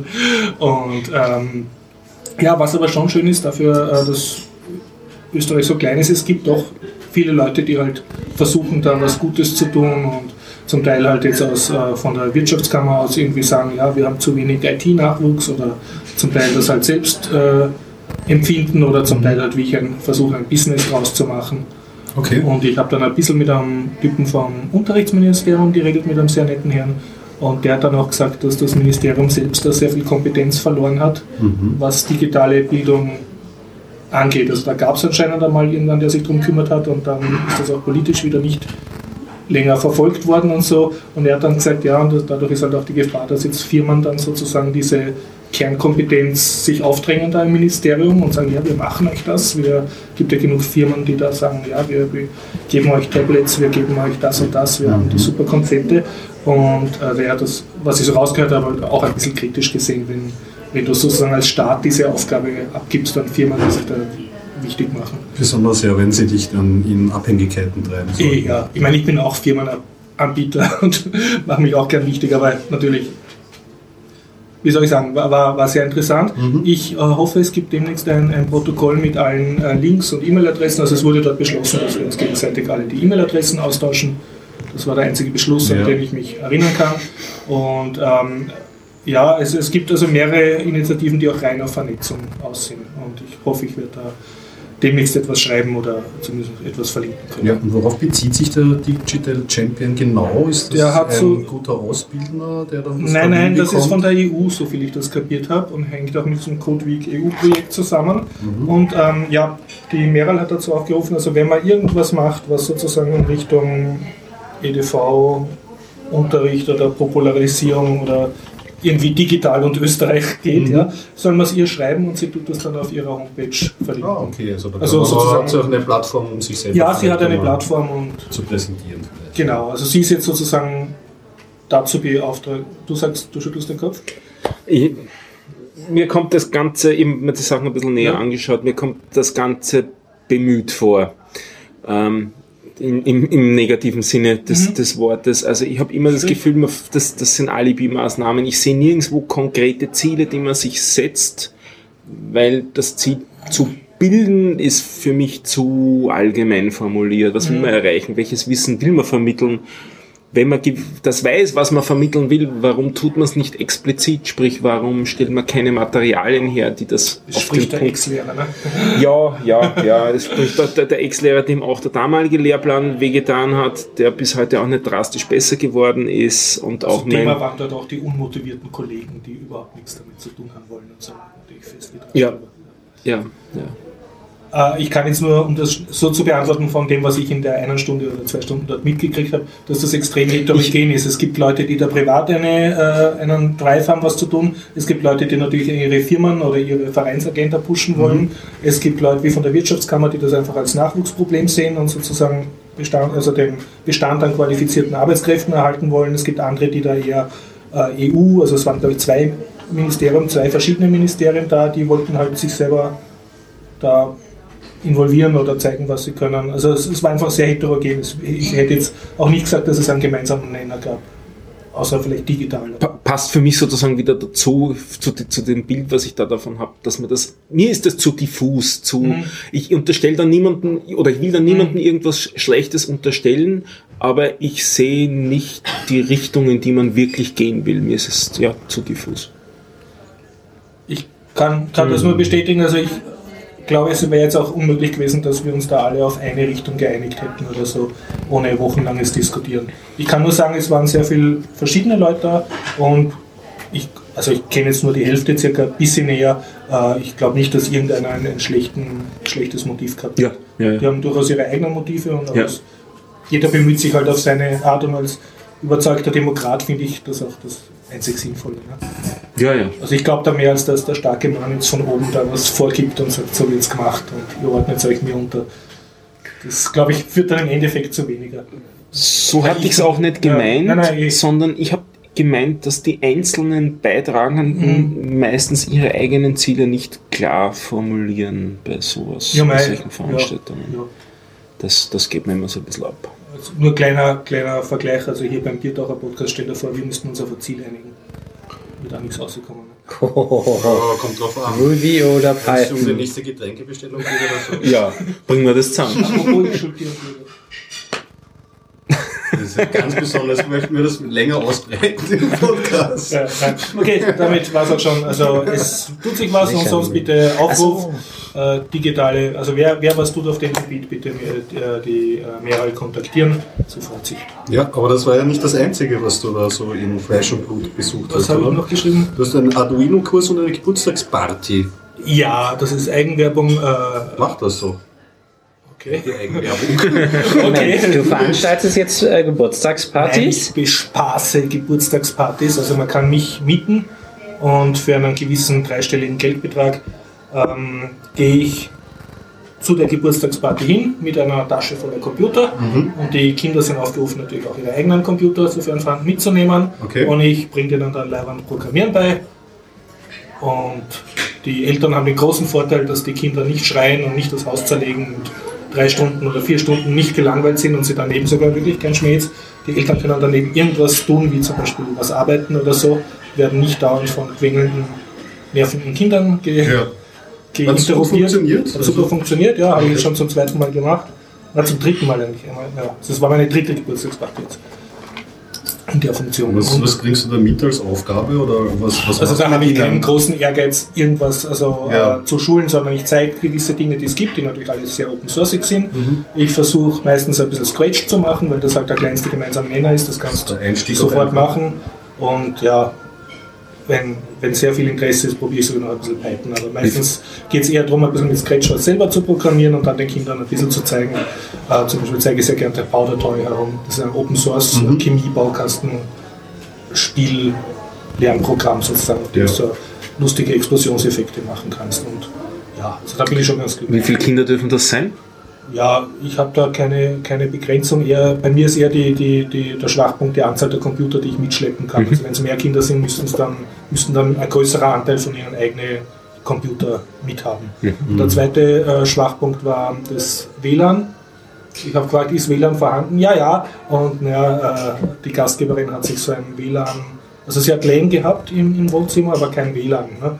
Jetzt hat sie sich so einen mobilen WLAN-Kastel gekauft. Ja. Ja, Extra und, für. ja, ja. Und ich habe gesagt, ich tue jetzt die Computer aufbauen und so. Ich habe kein Interesse, mich jetzt rein zu vertiefen, weil ich erfahrungsgemäß weiß, dass ich es nicht zusammenbringe mit diesen Anleitungen und diesem WLAN, äh, das wirklich zum Laufen zu bringen. Das hat Das aber kann man niemand zusammengebracht. ja. Ja, und ja, das, ich habe dann halt mit meinem Handy einen Hotspot gemacht und es waren circa acht Kinder und es, es hat dann funktioniert. Mhm. Also nicht gut, aber es hat funktioniert. Ich glaube, mit selber mitbringen ist sowieso zu empfehlen. Dann hast, weißt ja, du, was ich habe immer auch nächstes, ich Ja. werde nächstes Mal immer eine Switch, Switch ja. mitbringen, weil und, und dann geht's halt Mhm. los. Ja, aber wie gesagt, man kann mich äh, mieten. Und, Das, heißt- das ja, aber auch dann, wenn, also du kannst, ähm, was auch immer du den Kindern beibringst, auch auf deren Computer beibringen. ja, das ist ja der Sinn, ja. ja. Weil dann, dann ist die Chance sehr, sehr viel größer, dass es zu Hause weiterverfolgen ist. Wenn sie jetzt mein Gerät haben, Ja, ja, müssen ich sie meine, das ich meine Wissen jetzt nur von mitnehmen. der technischen Ausrüstung Ja. her, von der Software, die man da braucht. Oder so. Ja, also wenn du ist Scratch machst, brauchst du nur einen Webbrowser. Der, der ist so, meistens überall drauf. Außer der Rechner ist von Vitech. Das checke ich jetzt nicht. Ähm, Vitech, das ist das Unternehmen, das ähm, so Kinder-Laptops hergestellt hat und ähm, wo dann irgendjemand mal bei denen vorbeigeschaut hat auf deren Servern und ca. 100.000 ähm, Bildern äh, sich heruntergeladen hat, die von den Kindern stammen, die diese Laptops haben, weil die Dinger sind internetfähig und äh, die laden ihre Daten halt automatisch auf deren Server hoch. Und da sind, äh, ja, Also ein riesiges Datenschutzleck. Oh ja, ein riesiges. Stand heute wieder bei Heise, dass die jetzt so langsam wieder die Server einschalten nach ein paar Monaten. Die Geräte schauen uns jetzt alle mittlerweile zu. Die Smart TVs lauschen auch noch ein bisschen. Ja, ja, genau. Auf unser Winken und, und, und, und unsere Ich, ich erkenne immer am nicht durchsichtigen Klebeband an der Webcam, ob jemand Datenschutz. Und ich habe ja, ich hab ja erzählt von den Big Brother Awards, Ja, ja. wo Mattel gewonnen hat, die Mhm. Der Purpose. äh, Ja, ja, diese Ja. äh, Ausspionierpuppe. Eine, eine, eine ja. Spionierpuppe, der, wo das Kind die Geheimnisse der Puppe erzählen kann. Und diese Soundfiles werden dann auf Mattel-Servers abgeladen. Geil. Das ist irgendwie ja, erstaunlich, dass sie sich selber dann nicht irgendwie äh, eingeschränkt haben. Okay, lass mich noch kurz einen Satz, einen. Satz sagen. Dass ich- nicht peinlich ist. Eben, dass keiner aufgestanden ist und gesagt hat, naja, so eine Stasi-Puppe ist vielleicht doch nicht das Richtige. Ja, ja, aber das, damit sieht man, ähm, dass zu wenig ähm, sowas im Studium oder in der Ausbildung gelehrt wird, dass Dass halt Datenschutz existiert, sondern, boah, es geht, also mache ich es. so ein und nicht so der noch- der ja. zurzeit herrscht. Hm. Ja, ähm, wenn, wenn du schon Mhm. dabei warst, dann erklär doch noch kurz, was du den Kindern ähm, über Arduino beibringst. Na, das ist jetzt ein anderer Kurs von mir. Also ich habe derzeit einen Schüler, äh, der hat ein Arduino, äh, also der tut gern technisch basteln. Ja. Und Und, der Kern ist so wie der Raspberry 2, ein kleiner Bordcomputer, Ja, genau. der Strom verbraucht, keinen Lüfter hat. und halt ideal für Bastelprojekte. Und den gibt es in diversen Sets zum Kaufen, also wo du gleich so ein Breitboard, dieses weiße, weiße Gitter, wo du so Sachen reinstecken kannst, kriegst dazu und Mhm. ein Buch und, und tausende Lampen und Drähte und so. Und der hat das halt alles und hat auch zwei dicke Bücher, aber kommt halt in, zu mir im Kurs, um das zu machen, weil sich Ja. auch mit dem Programmieren halt ein bisschen schwer tut und äh, zusammenstecken tut eigentlich eh selber. Da ist er eigentlich eh geschickter als ich.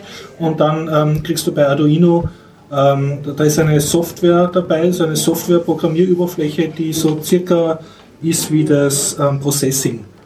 Ah, ja, ja. Also das so ist eine komplette Beschreibungssprache. IDE mit schon so Knöpfen auf Arduino hinaufladen und Code checken. Also, Mhm. die, also du hast einen Knopf, um den Code zu überprüfen und einen, Code, einen Knopf, um den Code direkt an das Arduino zu beamen, also zu schicken über ein Kabel. Und dort läuft er dann in so einer Art Endlosschleife und das ist C, äh, C-Code, wenn ich das richtig verstanden habe. Mhm. Und da helfe ich ihm halt, dass dann, äh, im Prinzip ist es ein C-Kurs, den ich mit ihm mache.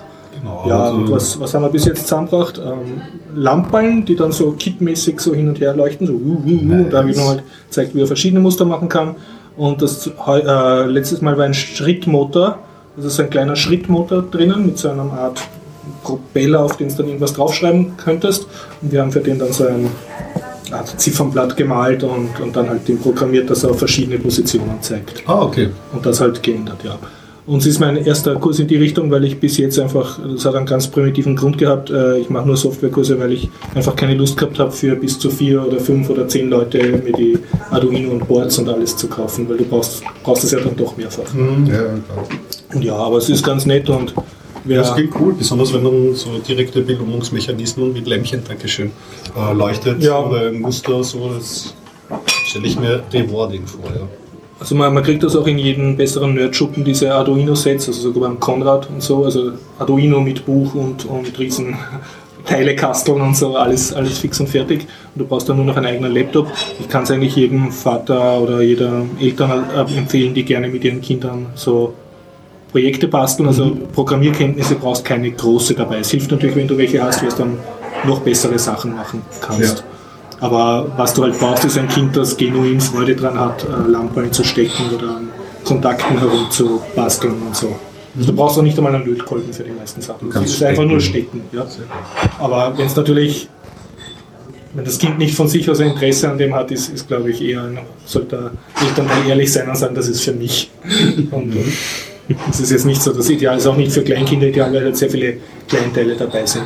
So, so dünne Drahthallen und so, die halt schnell verlierst und schluckst oder Ja, ja. Also gibt es auch Widerstände. andere Bausätze Ja. mittlerweile. Ich habe das, ein Neffe von mir, ich leider weiß ich nicht, wie dieser Bausatz heißt. Äh, Die Minibits. könnte das sein? Das sind so ähm, elektrotechnische Bausteine, Ja. also so wie Regler oder Ja, Lämpchen und Zura. Und das sind Bausteine, die kriegst du so in einem Karton geliefert und die sind für sich schon abgekapselt und Ja, die ja. können mit Magnetclips Das war so ein Kickstarter-Projekt, ja, ja, es nichts schrauben und löten Wir haben das zu Weihnachten gemeinsam Mhm. ausprobiert und es ist eigentlich ziemlich lustig, muss man sagen. Ja. Also der Krieger hat Spaß. Ja, die Einstiegshürde ist halt so niedrig. Du hast. Mhm. diese, du hast eine Stromquelle und gibst das mit diesen Magneten zusammen und dann kannst du eigentlich schon loslegen. Also von, mit Lichtsensor und einem, einem Surgeräusch hast du da eigentlich schon so ein bisschen Alarmanlage oder so. Und den, deinem Neffen hat das auch Spaß gemacht? Also den das ist Kindern? riesig. Ja, der hat sich dann Mhm. gleich mit der LED so eine, eine, eine Taschenlampe Mhm. gebaut und das, das hat mir eigentlich gut gefallen. Ich, ja, Mhm. so wegen der so. Und in Sachen Basteln, wir haben zu Hause jetzt auch ein, ein, ein Bastelprojekt, mal schauen, wie sich das entwickelt. Wir haben so einen, ähm, einen Rechnungsdrucker, der mit Thermalpapier funktioniert. Ja. So diese schmalen Rollen. Bist du jetzt auch registrierkassenpflichtig? Oder? Nein, aber es war so in unserem Umfeld in der Ding. Ach, soll vielleicht, aber ich könnte es werden. Für Partygäste was? Eintritt? Ich wäre jetzt fit für die Registrierkassenpflicht. Oder noch nicht, weil das Projekt ist, Mhm. äh, ist erst im Entstehen. Äh, hat eine serielle Schnittstelle, das heißt, man Ja. kann es wunderbar ans, wir haben zu Hause kein Arduino, aber so einen ähnlichen Rechner, das Olimex Board. Und ähm, das dann dran zu hängen und schauen wir mal. Also, Aber ich kapiere immer noch die Idee ist vielleicht für die Rollenspielgruppe irgendwelche Quests Ach so, oder dass du so ein dein Charakterbogen. Das ja, ist ja. Und besonders natürlich damit Thermalpapier, das, ja- das die rennt ja Ja. die Farbe aus. Das ist jetzt gut. Du musst nur das Papier Ja. Mhm, nachbesorgen. Also es ist insofern eigentlich ein lustiges kleines Projekt, das sich vielleicht verliert. Cool. Und nach einigen Jahren sind alle Spuren verwischt. Ja, dann verblasst das. Verblasst Ganze, das. ja. Ja.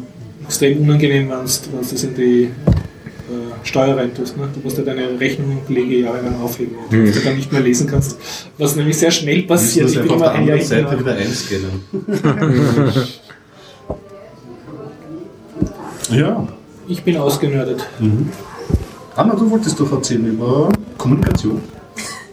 Das sage ich jetzt so. Ja. Psychologie ihr, ihr, ihr habt beschlossen, ich wollte das heute. Ja, Ähm, so sind mir, wir. ist- mir ist gerade ist vorher noch ein anderes Buch äh, eingefallen, aber das werde ich noch vielleicht mal, wenn es ja nicht wieder dabei haben. Immer, gern. Laut reden bitte. Ähm, ja, ich versuche mir jetzt gerade drum rumzureden, durch Nuscheln drum rumzureden, dass ich dieses Buch vorstelle. Ähm, ja, genau. Äh, ich habe mal wieder auf, äh, aus Gründen von 真 的 wieso, wieso ist er jetzt nicht auf der Aufnahme, wenn ich nur vorher schon vor der Aufnahme gesagt habe? Nein, weil ich die Shownotes zu dem Zeitpunkt machen muss. Und das ist schwierig. Ja, wir machen ja all, all das hier nur noch mit der Horst gut Shows machen kann. Danke! Sonst muss er sich das komplett nochmal anhören, worum Ja, es eigentlich glaub, geht. Wenn du den Titel ganz zum Ende, dann hat er sich alles angehört. Boah, hätte ich das gewusst, hätte ich zurückgespult. Und ne, es ist halt. Ihr habt leicht lachen, ich habe bis Sonntag gebraucht, um die blöden Shownotes vom letzten Podcast zu machen.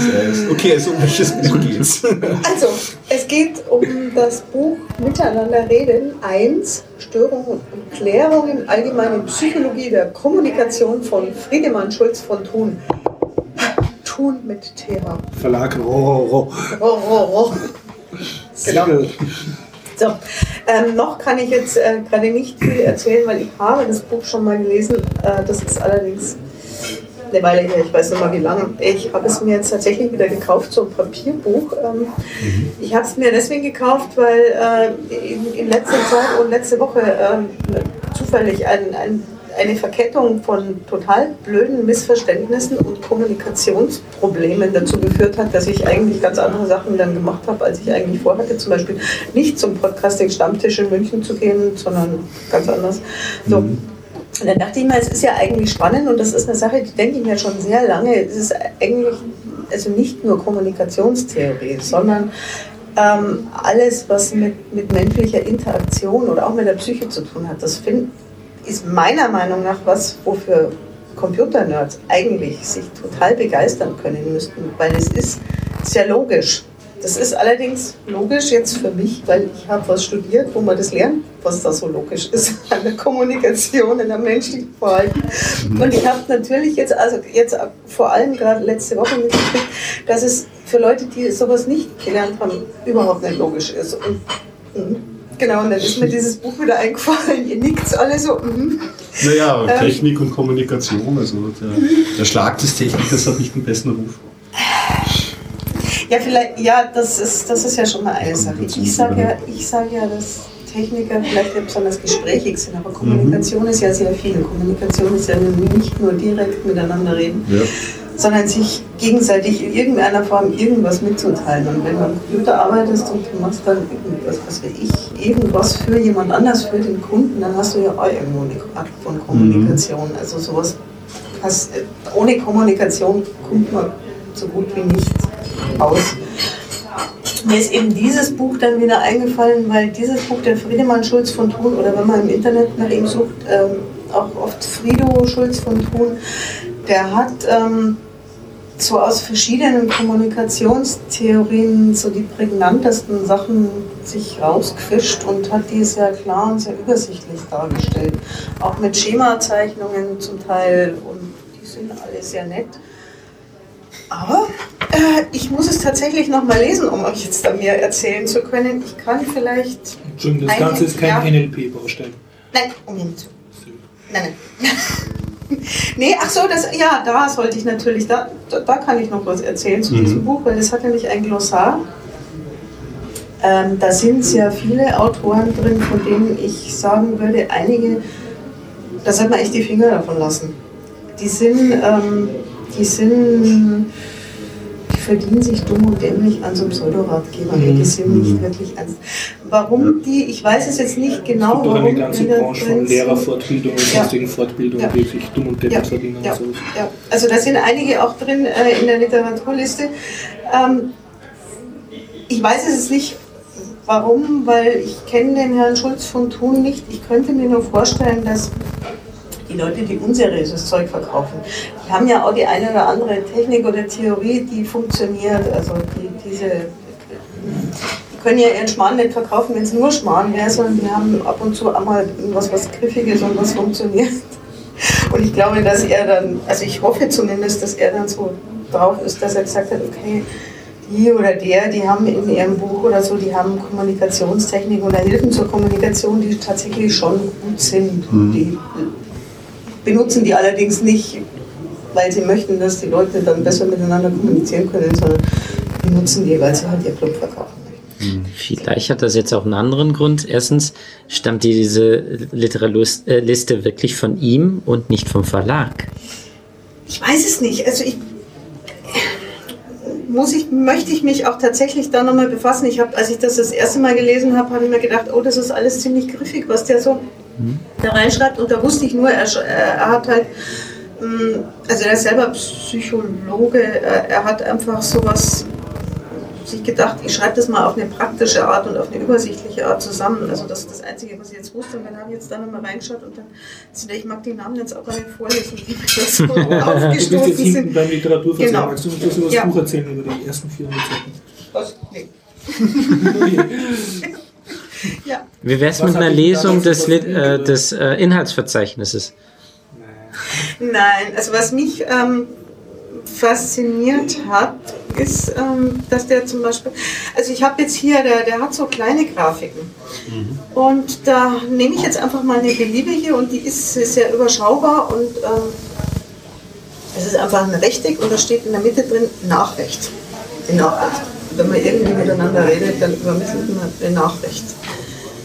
Und dann sagt er, und das ist außen an den vier Kanten von diesem Quadrat, stehen ähm, dann vier Sachen.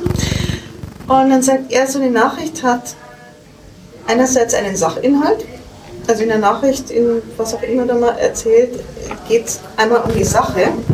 Dann hat so eine Nachricht einen Appell, das heißt, du kannst quasi nichts irgendjemandem erzählen, ohne dir zumindest unbewusst, aber meistens auch bewusst zu denken, ich möchte irgendwas bezwecken mit dem, was ich da erzähle. Dann hat die Nachricht einen Beziehungsaspekt, also das, was ich wem auch immer erzähle, erzähle ich unterschiedlich, je nachdem, wie ich zu der Person stehe.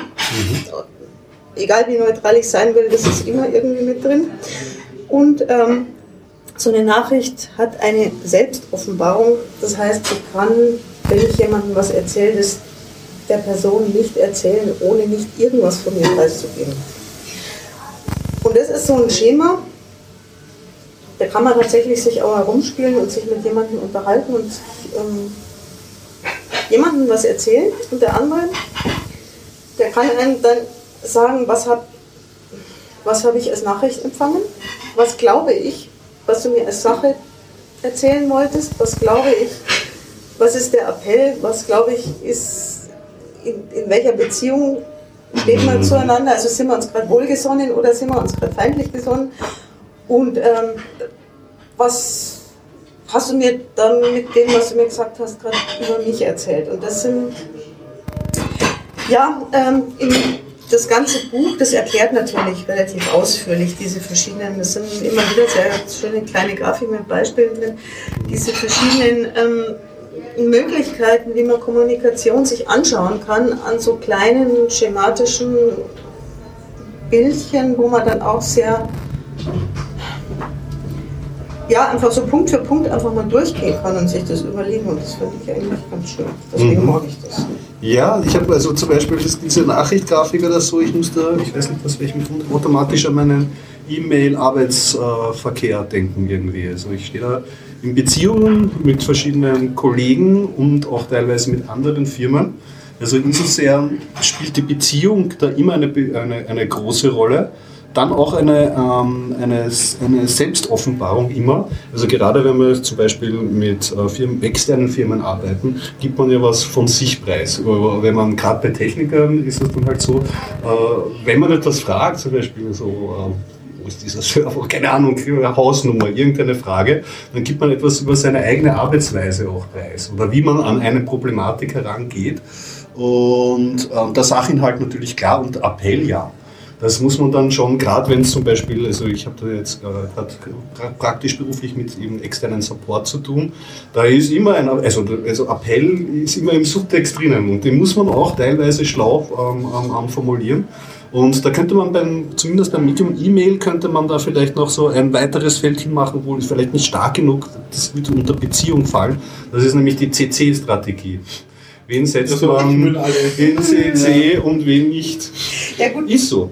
Also ist einfach im beruflichen E-Mail-Verkehr das andere. Also ist zumindest wichtig in meinem Beruf.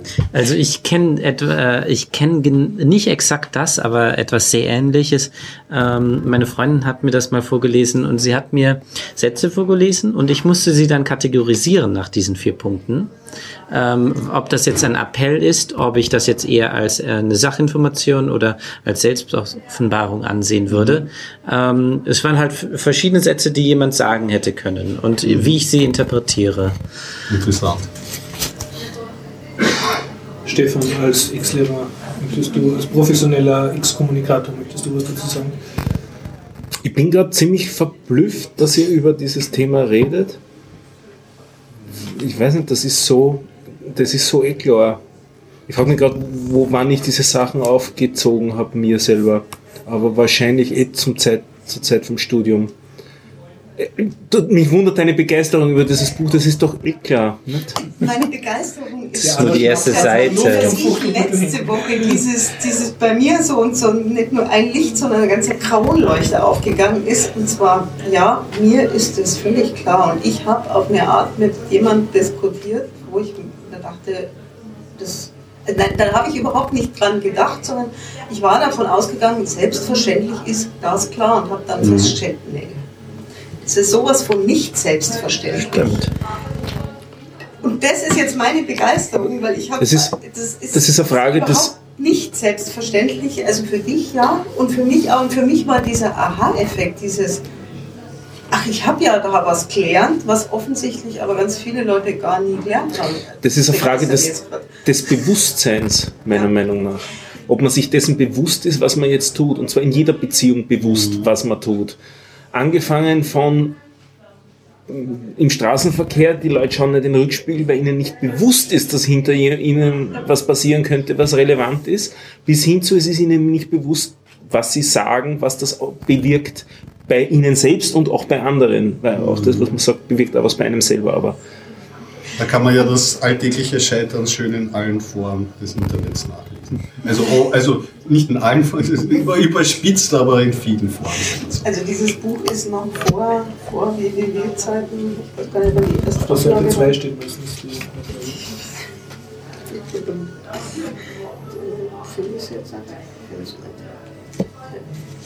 Nach 70er Jahren. Ja, ja, hier 81. Äh, 1981. Ja, 81, genau.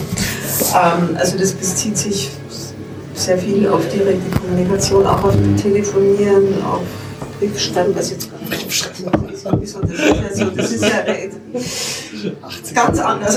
ähm, das, das ist tatsächlich da nicht mit drin. Ich, ich finde es aber deswegen gut und ich werde mich deswegen jetzt nochmal weiter damit auseinandersetzen, weil ich mir wieder bewusst machen möchte, dass bei vielen Kommunikationsmissverständnissen, dass mein Gegenüber ja einfach gar keine Ahnung von solchen Strukturen hat, so von Kommunikationsstrukturen. Weil das, finde ich, auch ein ganz guter Einstieg ist, äh, gerade dieses Buch, weil es so kleine schemaförmige mhm. Vorgehensweisen und so Übungen, also das heißt Übungen, man muss es ja nicht machen, aber so Sachen, nach denen man so ein bisschen seine Kommunikation reflektieren kann, halt drin hat. Ja, ja. Ich habe es, glaube ich, vor 20, 25 Jahren zum ersten Mal in der Hand gehabt und ich kann mir jetzt neu wieder dafür verbessern. Mhm. Lauter. Jawohl, okay, lauter. Ich bin wieder viel zu leise. Nein, das geht sich schon was anderes. Ja, jetzt müssen wir da sagen. Ach. So. Ja, das war- Ja. sagen Ja. dazu. Äh, Also Ja. alles schön und gut. Nur meine, also je mehr ich äh, in Sitzungen überhaupt mit anderen Leuten zu tun habe und von meinem Computer weggelockt werde, weggelockt werde, desto mehr denke ich immer, es ist völlig wurscht, äh, was man Leuten sagt und so. Die wollen das auch nicht wissen, was man sagt, sondern die Sache, die Währung ist sozusagen, dass du dem anderen zuhörst, während er sich selbst reden hört. Das, was ihr jetzt alle macht, das ist sozusagen die Währung, auf die es ankommt. Das Zuhören. Ja, Mhm. du hörst zum Beispiel super zu. Wirklich. Ja, ich weiß genau. Das merke ich immer, wenn du nicht beim Podcast bist. Ne? Dann macht mir überhaupt keinen Spaß. Dann Film zu Abends, wenn ihr gemeinsam im Bett liegt. Ach, Gregor, heute ist mir Folgendes passiert. Lausche, ein direkter Livestream zum Einschlafen. Also, äh, ich fasse zusammen, äh, Gregor schnarcht nicht. Sonst hättest du gemerkt, dass er eingeschlafen wäre. Nein, ich wollte nur sagen, viele Leute haben ein, keine Ahnung, denen hört keiner zu, die nimmt keiner ernst, die haben ein Geltungsdefizit. Ja? Und, Und speziell, wenn sie dann, äh, der- der größte Horror ist, wenn sie auf einer öffentlichen Diskussionsveranstaltung eine Frage stellen, wie am CCC, was du ja erlebt hast, oder äh, auch sonst in einer Runde da was sagen dürfen, wo ein gewisser Höflichkeitsdruck ist und keiner dem anderen sagt, äh, red schneller oder pass auf mit dem Blödsinn. Die hören sich gerne selber lavern und es ist völlig wurscht, was sie sagen. Sie sagen im Prinzip, wenn es das zusammenfasst, jetzt rede ich endlich. Okay, in dieser Situation, das, ja, das kann. Das finde ich. Das ist ein großer Aspekt, den du nicht mit so einem Buch äh, erfassen. Oder vielleicht Aber ich glaube, das dass- Zuhören als aktive Kommunikationsmaßnahme, glaube ich, schon auch hinlänglich besprochen wird in solchen Ja, ja, aber ich finde, das ist eine, eine Eine große Ressource. Sache, die einfach wichtig ist und ab und zu reden Leute halt dann blödsinnig auch. Dann ist, vielleicht Definitiv. freuen sie sich trotzdem, wenn, danke, wenn jemand Kann Ja, bestätigen. ja, ja, ja. So, ja. Also ich denke, das ist einfach nicht der, der vorrangige, äh, das vorrangige Ziel von gerade diesem Buch, sondern da geht es halt tatsächlich um Störungen, Empörungen, also eher um Missverständnisse und Streits. Aber ja, also das, was du sagst, äh, zuhören. Vielleicht so auf jeden schaffen. Wie viele Stunden hast du mir zugehört und wie oft sie mir Scheiß? Der Beziehung. Das glaube ich nicht. Also mit dem mein Scheiß ist doch Nein, nein, nein, nicht. Ja, genau, genau. ich mit dir streiten. Ja. Nix ist. Ja, Ja, ja, ja. ja, ja, das Zuhören. Zuhören. Ähm, das war's jetzt eigentlich. Okay, du erzählst uns, wenn du das fertig hast und dann, was wirklich drin steht und was davon halt noch gilt im Zeitalter des digitalen Also, wenn du Kommunikations. das Real dann- du Time willst, dann Social Super vortragen. Communication. Was man heute noch in XMPP-Chats, so, äh, in MUX ähm, so Ja. anwenden Was davon kann. kann man in einen XML-File irgendwie einbauen, strukturieren? Ja, Zum Beispiel, wenn du ein äh, E-Mail schreibst, wäre schön, wenn ein XML-File schon Ja. stehen würde, emotionale Message. Ja, also- Ja, gut ausgeführt. Schick's bitte als Soap-Request. Also, Moment. Also- Also, Ich habe ich hab heute ein Kommunikationsproblem gehabt, dass ich so geäußert habe, dass ich einen Tweet dreimal bevor ich auf Senden gedrückt habe, wieder gelöscht habe, weil ich mir immer gedacht habe, nein, kann deswegen verklagt werden, nein, kann deswegen auch verklagt werden und beim dritten Mal kann schon wieder deswegen verklagt werden. Ich will auch gar nicht so arg beleidigend sein. Äh, es war repli also zitiert auf einen äh, oder repliziert auf einen Artikel, den, der eh durch alle österreichischen Zeitungen halt durchgegangen ist, wo unsere Innenministerin äh, wieder zitiert worden ist mit ihrer Aussetzung. Sie ist äh, äh, mit ihrer Aussage, sie ist stolz darauf, dass Aussetzung ist ein super Versuch. ja, ja, ja. Sie ist sehr stolz darauf, dass wir jetzt eines der schärfsten Asylgesetze Europas haben. Und das hat in mir zuerst Groll erzeugt, kurzfristig Trauer und dann das dringende Bedürfnis zu tweeten. Und das wäre alles ähm, ähm, klagbar gewesen, was ich da geschrieben habe oder geschrieben dass hätte. du dich patriotisch einmal in die Brust schwellst und sagst, endlich sind wir Österreicher einmal vorn bei irgendwas. ich habe genau. hab dann geschrieben, ein, ein trauriger Tag in der österreichischen Geschichte oder ein schwarzer Tag in der österreichischen Geschichte. Schwarz ist gut. Ja. Ja, also wenn die du dieses Beispiel nimmst, könnte man auch stolz darüber sein, den berühmtesten Mann der Geschichte, das ist ein Österreicher gewesen. Ja. Aber ich glaube, glaub, dass das nicht relevant ist, wo der her Ja. war. Ähm, aber wir arbeiten uns wieder in die Richtung. I- Und genau, richtig. Aber wenn wir schon Das bei Widerstand gegen den. Staat sind oder so, Super Überleitung. Ja, sehr formulierte, schön. formulierte bin ich gespannt, wo es hingeht. ähm, zum Lichtermeer ähm, gegen das Staatsschutzgesetz und beziehungsweise diese Demo, die es da gegeben hat, Genau. wo du dazu geschrieben hast, na klar warst du dort. Na klar. Klaro war ich dort. Stefan, Mit danke, dass du 150 dort anderen. Ähm, bei Schneegestöber. Ähm, in einem, Samstagabend, ja? ich weiß gar nicht mehr genau, wann Ja, es war, Samstag. aber kann gut sein. Ich weiß es nämlich noch, da, weil ich nicht aus dem Schnee rauskam. Ähm, es war vor dem Gebäude, ähm, in dem dieser neue Geheimdienst eingerichtet wird. Das ist Ecke Rennweg und, also im dritten Wiener Bezirk, Ecke Rennweg und Landstraße Hauptstraße. Das ist eher Gebäude vom Innenministerium, jetzt auch schon. Und äh, dort, dort wird er reinkommen und es gab eben zwei kurze, äh, mittellange Vorträge vom äh, Christoph Joel, das ist der Rechtsanwalt oder Rechtsanwalt ist der falsche Ausdruck, das ist der Jurist des AK-Vorrats und auch vom Tom Leoninger, ebenso AK-Vorrat und dann auch noch eine Dame hat gesprochen, äh, da habe ich gerade vergessen, äh, wo die hergestammt ist. Also, wo, wo Es waren eben, ein paar Redner auf jeden Fall. es waren einige Redner und leider eben sehr wenig äh, äh, Besucher dieser Demo, dass s- sich so geäußert hat, dass wir nicht eine Minute lang die Straße blockiert haben durch äh, Anzahl der Leute, weil wir alle immer auf den Gehsteig gepasst haben. Was ich halt ein bisschen traurig finde bei seiner Sache. gegen den Staatsschutzgesetz demonstrieren und geht's nicht auf die Straße, sondern am Gehsteig. Ja, ja. Was ganz hübsch war wenigstens, es sind einige Projektionen auf das Haus Ja. gemacht worden, so dass Sehr es cool, ganz, ja. paar, ganz gute gesehen. Bilder erzeugt hat. Also mit, es war ein, ein Lichtermeer mit, mit äh, Fahrradtaschenlampen und, und äh, Kerzen und so Wie weiter. wurde diese coole Grafik gestrahlt? Also hat da jemand einen Beamer mitgeschickt? Das hat oder immer hat er- vis-à-vis, schräg vis-à-vis auf dem am anderen Eck der, der Straße gestanden. Wenn du dort reingeschaut hast, warst du halt blind. Also das ist ein äh, unheimlich starker Beamer. Ja, aber der, der war jetzt nicht transportabel, der war fest in einem Raum drinnen und hat durch eine Fensterscheibe Nein, geschossen. der war transportabel, der ist mit einem LKW dann auch wegtransportiert worden. Also sowas, sowas kann man Wow. sich auch ausborgen und Mhm. also das ist eine Firma, ähm, die das, äh, die solche Inst- äh, Lichtinstallationen Mhm. macht und die hat man angeheuert dafür. Cool. Ja, wenigstens eine coole Sache. Ja, Ja, ja. auch cool, dass du dort warst. Sehr gut. Ich habe unsere Fahnen hochgehalten. Sehr gut. Du warst im Biertaucher Oder- T-Shirt dort? Dafür war es zu kalt. Also selbst wenn ich es angehabt hätte, hätte man es nicht gesehen. Ich war im dicken Wintermantel dort. Ja, seit neuestem haben wir ein Biertaucher-T-Shirt. Oh. Hat Dem Stefan, ja. Foto verlinkt. Mit einem neuen Logo auch und so. Das ist überhaupt ein Trägt man heutzutage das T-Shirt. viertes bald. man Aber nur. Mann und Frau muss nicht. Der Gag, der Gag ist jetzt, dass sowohl Stefan als auch Anna schwarze Pullis anhaben.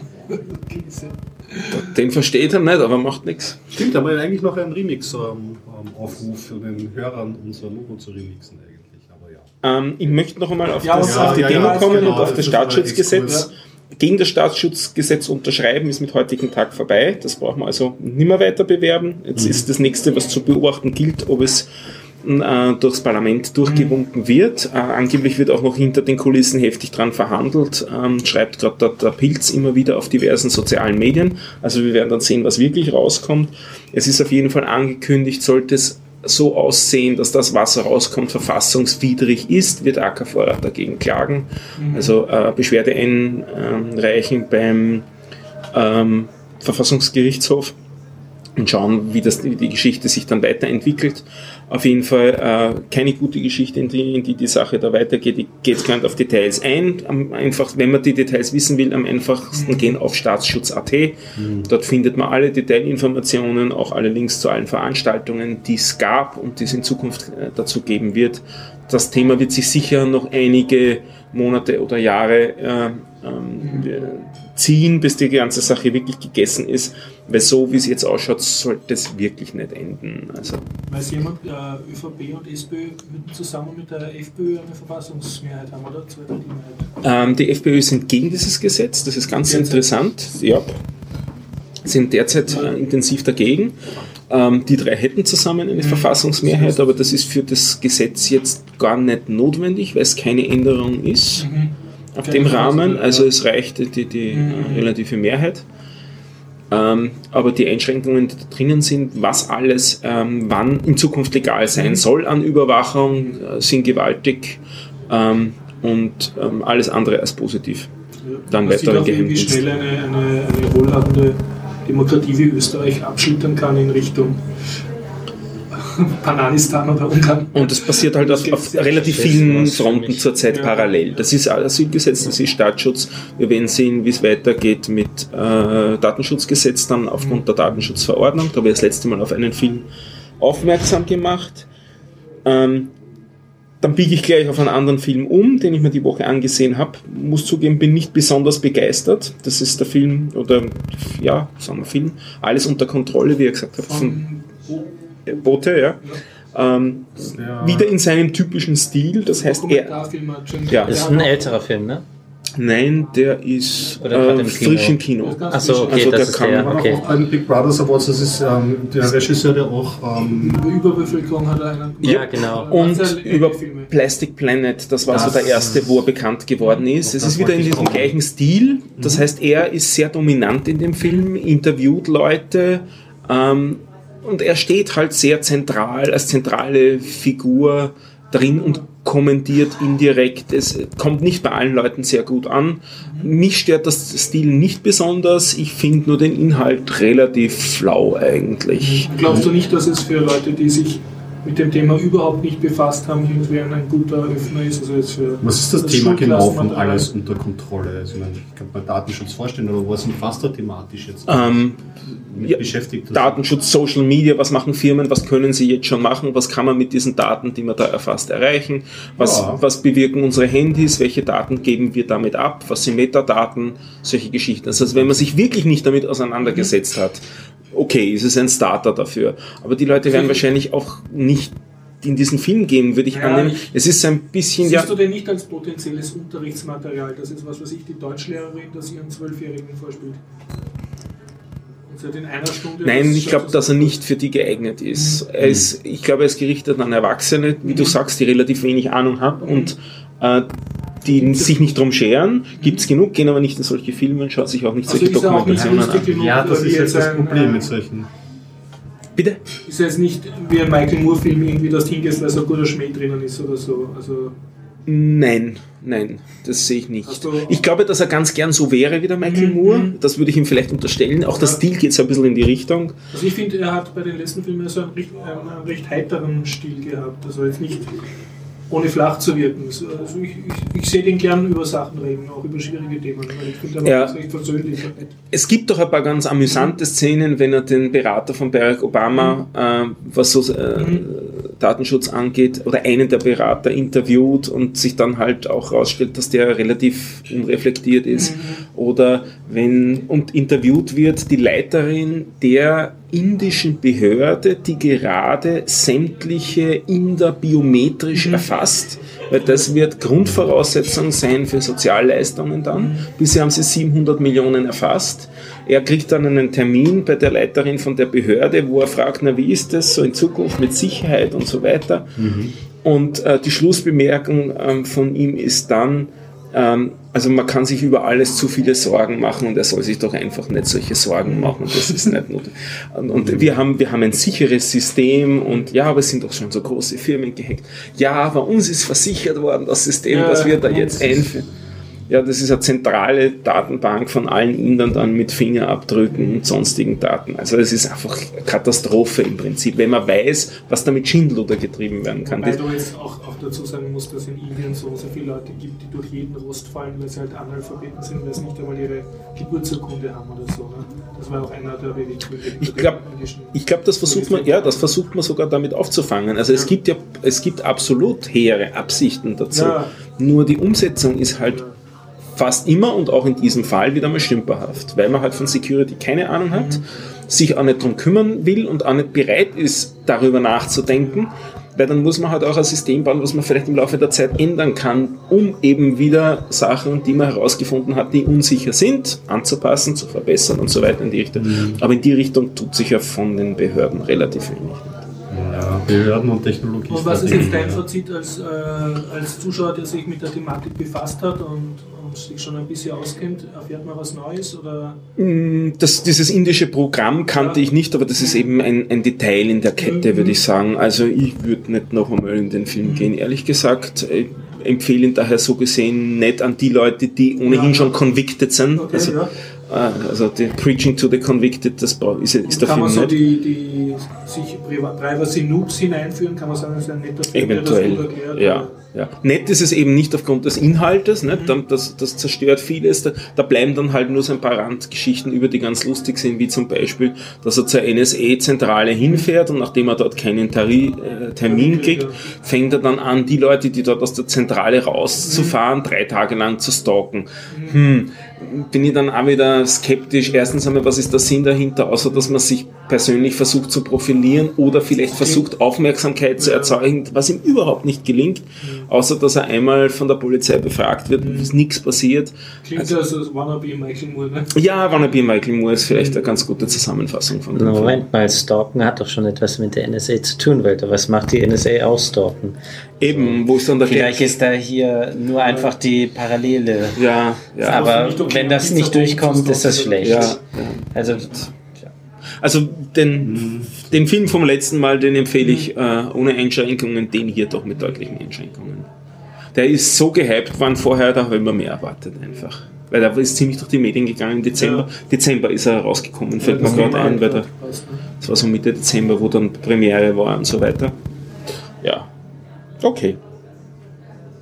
Also, alles weiterhin nicht unter Kontrolle. Dennis, du hast doch ein, ein Thema, das uns allen unter den Fingernägeln brennt, oder? ja, ich glaube, ich weiß, wo du drauf hinaus willst. Mad Max? Ich meine, ein zweiter Guess. Ich meinte eigentlich die Weihnachtsmärkte, oder? Weihnachtsmärkte. Ja, Ja, Weihnachtsmärkte müssen wir noch reinbringen, oder? Äh, ja, das ist top aktuell gerade. Oder wir warten auf Ostern. Wenn ihr jetzt gerade im Dezember seid oder im ich habe schon November. wieder voll Bock auf Weihnachten. Also, ähm, Service-Tweet, nur mehr neuneinhalb Monate bis zur Eröffnung der Weihnachtsmärkte. War halt von Proschowski auf Twitter drum. das ist dann wirklich top aktuell. ja. Okay, es gehen gerade alle. Ja, alle gehen Dennis Tschüss. langsam reden. Ich, ich muss, Ze zeigt dir das irgendwas? was, was will uns das kommunikativ sagen? Was ist da die? Naja, also ähm, er kennt die Geschichte schon vom Weihnachtsmarkt, also es ist nicht so schlimm. Deswegen ist es Hast du den klar. Podcast schon mal? Nein, ich habe es ihm aber letzte Woche privat erzählt Ah, okay, anschließend. okay. Also ähm, Sprich, du warst in welcher deutschen Stadt in einem Weihnachtsmarkt jetzt? ich war in, auf mehreren Weihnachtsmärkten Oh, oh. in und um Köln herum. Okay. Und zwar, ähm, ja, ich erzähle einfach mal. Ja. Erstmal, Wiener Weihnachtsmärkte kennen die meisten Zuhörer vielleicht schon. Äh, ja, Nicht manche fast trostlos. Deutschland. Ja, deswegen erzähle ich es auch noch. Okay. Ähm, es sind einfach typische Standeln.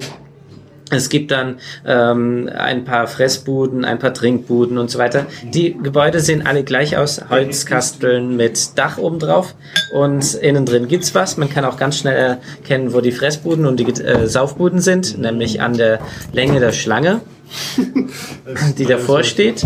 Und manchmal sind sie getrennt, ähm, aber die Stimmung ist eher ruhig, besinnlich. Ähm, es gibt, Hier in Wien jetzt. ja, ja, hier in Wien, sehr besinnlich, Hin, hin und manchmal wieder zu laute trostlos. Musik. Es Ja, gibt schon vielleicht. ein bisschen, es gibt jetzt schon so Ansätze, ein bisschen mehr Halligalli zu machen. Ich meine, ob das jetzt gut oder schlecht ist, ist eine Ja. andere Frage, aber Auf jeden Recht, ja Fall, okay. wie man sie schon vor 20, 30, 40 Jahren kannte. Ja. Und ja, jetzt der Vergleich zu Weihnachtsmärkten Köln und Bonn. Also zuerst mal, ich war in Köln auf dem Weihnachtsmarkt, muss man schon fast sagen, nicht auf den Weihnachtsmärkten, weil man konnte schon fast gar nicht erkennen, wo der eine Weihnachtsmarkt aufhört und der nächste begann. Wir wachsen zusammen. Also von. Dom bis ähm, Heumarkt, das war eigentlich ein einziger Weihnachtsmarkt. Bis auf das eine Straße dazwischen äh, kreuzte. Ähm, und dort gingen die Leute drüber, da kam die Polizei äh, und hat sich dafür überhaupt nicht für interessiert, dass die Leute eigentlich einfach so über die Straße gegangen sind. War alles wurscht. Okay. Ähm, ja, das ist das eine. Also man erkennt schon gar nicht mehr den Anfang und das Ende von einem Weihnachtsmarkt. Aber jetzt zu den ähm, zu dem spektakulärsten überhaupt. Ich komme direkt zum Höhepunkt. Sauf- und Fressbuden. Also hier waren das solche kleinen Hol Holzhüttchen. Was, wie sieht denn so eine Saufbude in Köln aus? Also ähm, so ein Hütchen wäre ja sch- ähm, schon schnuckelig, aber dort sind die Dinger zweistöckig. Das heißt also, wenn man sich denkt, ach, da unten ist mir zu viel los, ich will es etwas weniger haben, geht man Stockwerk äh, drüber und guckt, ob da ein Plätzchen frei ist. Das sind dann so Tischchen oder. Das das ist im Prinzip, man steht überall rum an so einer Bar sozusagen. Ähm, man, die Dinger sind ja auch nicht klein. Also wenn ich hier von zweistöckig rede, ist das ungefähr so groß wie in Wien ein Haus, ein Einfamilienhaus. Also es Das sind ist alles wirklich. temporäre Konstruktionen. Ja, ja, alles aus Holz, nur für den Weihnachtsmarkt und zweistöckig mal eben. Und gescheite Stimmung, also die Kölner gehen gern noch Äh, sowieso, also das war schon Karnevalsstimmung, könnte man sagen. Die, man konnte auch ordentlich Suffe und Müffele ähm, ähm, äh, Jetzt saufen und trinken. Ach so. Ah, okay. Also äh, da gibt es dann auch Glühwein, Punsch und Glühbier zum Teil. Glühbier. Stimmt das? Glühbier. Ist das? Oder ist das ein Vorteil von mir, dass in Deutschland eher Glühwein getrunken wird statt dem Original, also Punsch? Oder ist Also das gibt's ich weiß gar nicht den Unterschied. Also ich kenn- Das eine ist halt rum mit äh, Orangensaft, das andere schmeckt wie Wein. Ach so, ja, okay. Glühwein ist Wein vor allem mit Gewürzen. Und Ja. Punsch ist, glaube ich, noch mit Orangensaft und Und rum, und ich glaube, es ist Ah, okay. Basis, ist auf jeden Fall. und ist süßer. Aber es hängt auch auf, in Wien vom Weihnachtsmarkt ab. Ja. also Also, an, ja. weil heuer mal, Also Hutler. Ja, was wo in welcher Menge und in wie viel Sorten gibt. Also ganz krass, was heuer vor der Karlskirche am Karlsplatz. Da Ja. gab es, glaube ich, 20 Sorten. Und, und die skurrilsten bis zu Chili, Ja. Punsch und so Mm, Sachen. Chili Punsch habe ich auch schon mal getrunken. Also in Köln gab es eigentlich Schilfe alles Glühwein. Mögliche. Äh, Und wenn du wolltest, auch einen Apfelsaft. Ähm, ja, jedenfalls diese zweistöckigen Dinger sind ja schon pompös. Also, und obendrauf, also diese, ich weiß gar nicht, wie die heißen, äh, mit dem Drehrad obendrauf, wo dann unten drunter die Engelchen sind, die, die sich durch den aufsteigenden heißen Wind ähm, antreiben. Ah, so mobile-artig. Ja, so. Äh, Ja, Mühle? Adventsmühle, ich weiß es gar nicht mehr. Fällt mir jetzt auch gerade nicht ein. Fällt mir, fällt mir nur gerade ein, dass es.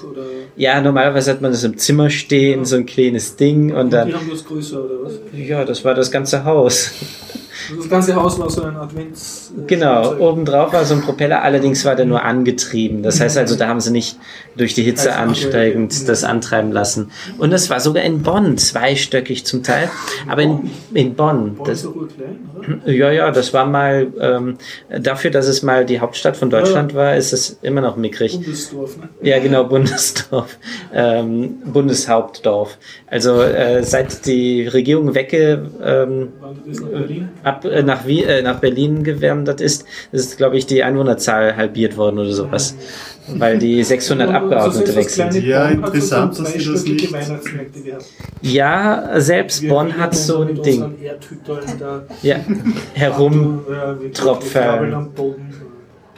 Aber in Bonn war das dann echt äh, schon grenzwertig, fand ich. Also der Bonner Weihnachtsmarkt ist riesig groß. Ja, Ähm, bauen die den auf? In der Fußgängerzone? oder ja, ja. mitten in der Stadt in der Okay. Fußgängerzone. Bauen die zweistöckige Holzkonstruktionen? Ich, in Bonn gab es nicht so viele Mhm, zweistöckige, okay, ich, okay. vielleicht eines oder sowas. Ähm, aber dort habe ich was anderes gesehen. Die Saufbude sah so aus, dass die dort Hirschköpfe animierte dran hatten, die sich unterhalten haben mit total viel Schmuck, nur um Aufmerksamkeit zu herrschen. Ist der Punsch lecker und solche Sachen. Äh, Das haben die Hirschköpfe an der Wand. ja, ja, sie haben die ganze Zeit gelabert. nach Jägermeister-Werbung, da gab es einmal sowas. Ja, Ja, das- stimmt, genau, Jägermeister-Werbung, so ungefähr. geredet, ja. Also, äh, es ist schon, ich finde das schon etwas sehr äh. übertrieben. Und war noch so, so Posaunenchor, der Weihnachtslieder singt oder so andere besinnliche Dinge? Ja. Oder davon nichts gehört? Okay, der Vergleich ist dann natürlich schlechter für Köln und Bonn. Also in Köln habe ich es gar nicht gesehen. In Wien habe ich das schon öfters gesehen, dass da äh, Leute aufgetreten sind. Na gut, okay, um Gottes Willen. Äh, Belvedere war ich und da ist da irgend so eine Gruppe aufgetreten. Fürchterlich. Die haben so schlecht gesungen. Aber die haben da Tradition. Da, Ah, ja? da kann man regelmäßig hingehen und schlechte Musik hören. Also Weihnachtsmarkt die haben da Belvedere. Gospel, amerikanische Indiskutabel, ja. Ich Also habe hab ganz viel verpasst an Weihnachtsmärkten. ich Ja. Ich war eigentlich auch nicht so oft in Wien. Einmal eben die Folge, die Bunsch-Folge, die wir mal mit Biertauchern aufgenommen haben. Ja. Und ansonsten dann noch. Ich habe gerade den vollen Ich meine, die Marienstraße ist umgebaut zu einem Genau. An der Marilferstraße, ja, ja. Längste Würstelstand Welt. Zu den Fressbuden wir war auch ich noch. Ja. Äh, Ja, jedenfalls, äh, äh, wo bin ich gerade stehen geblieben? Ach so, genau richtig, Musik. Ja, in Bonn äh, gab es sehr, sehr viele Anfänger, die gerade wahrscheinlich die Musikschule angefangen haben oder sowas, die da musiziert haben. Auch mit äh, Trompete und so weiter. Und die kannten auch wirklich ähm, äh, Lieder, die ich eigentlich erst au äh, aus Österreich kenne. Also die ich in Deutschland nie gehört hatte. Mhm. Sprich, was? Ich kenne die nicht. Also ich bin nicht gerade der Weihnachtslied-Typ. So, wird Weihnachtslieder jetzt. Okay. Ja, die ja. internationale. Äh, Österreichische Weihnachtslieder so ungefähr. Okay, okay. Für mich sind es österreichische, wahrscheinlich gibt's hier, sind die in Deutschland auch so üblich. Aber ich kannte sie größtenteils erst, seit ich in Österreich lebe. Und Du ähm, wurdest mit christlichen Kulturgut gut Bescheid. ja, genau, richtig. Äh, Katholischen komischerweise in Wien nicht. Ja, ähm, also sie waren nicht ganz so schlecht. Ähm, besser als der auf, äh, bei Belvedere, das war ja fürchterlich. Die Armen von den Belvedere, die sind echt. Die sind bei mir unten durch. Die, Okay, alles klar. Wer da singt, retten. Also da müssten die echt mal einen richtigen Chor hinschicken. Das ist fürchterlich. Ja, jedenfalls die Musik war ähm, dort noch amateurhafter, aber wesentlich liebenswerter, weil sie standen nicht auf der Bühne, sondern wirklich einfach so am Rand und haben dort musiziert. Und ich fand das viel netter. Ich fand das wirklich schön. Im Gegensatz zu Belvedere, wo sie auf der Bühne standen und ganz schlecht ins Mikrofon getrellert haben. Ja, Bühne Ja. hat oft was Trennendes irgendwie. Ja, Das war auch genau, richtig, Festivals trennen, super, das wenn ist das, es. Wenn, wenn, wenn das so in einer Ebene stattfindet. Ja, Schon- stimmt, das ist echt wahr. Ähm, Ich bin bekehrt worden auf einem deutschen Weihnachtsmarkt, allerdings Ah. nicht religiös, sondern zu einer Süßigkeit, die ich vorher noch nicht kannte, in Hamburg, nachdem wir ja in Hamburg waren. Dort war ich auch auf einem Weihnachtsmarkt. Ja, auf dem Weihnachtsmarkt, die haben dort Schmalzkuchen, das kannte ich bisher noch nicht. Schmalzkuchen.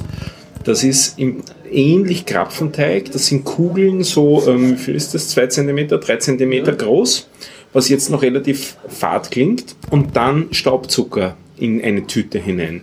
Und zwar immer eine Lage Staubzucker, eine Lage so Bälle, dann wieder eine Lage Staubzucker. Fett und Zucker. Ja, es ist sind die aus absolut. Quark? Nein, glaube ich nicht. Okay, kein Ja, so Quark. Also nicht Topfen. Ja, ja, Topfen.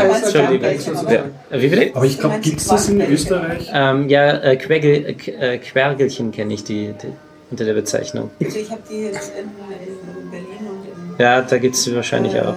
Umgebung gibt es Ja. die auch, aber da heißen sie. Also es ist, Das ist das kenne ich auch noch. anderes, als du erzählst. Ja, vom, vom Deutschen her wäre es am ehesten der Berliner Teig, so in, so in etwa. Nicht? Aber nicht Ah, so okay. flaumig, sondern nicht so, also offensichtlich nicht so Flauschig. viel Germ drinnen wie bei, bei äh, Berliner, aber halt so in die Richtung. Sicher Germteig, würde ich sagen. Aber Und gibt es in nennen Österreich bei uns auch unter Krapfen. dem Namen gebackene Mäuse? Ja, Mm, das ist Oder was ist das anderes? Anderes. Stell ich, aber ich stelle mir gerade in Also- diese Richtung vor. Okay, ja. Ja, d- gebackene Mäuse würde ich sagen, ist eher sowas wie, ähm, ähm, wie heißt denn dieser Palatschinkenteig, Süßspeise, was man so zerreißt. Also, Kaiserschmarrn Kaiserschmarrn. und so in die Richtung.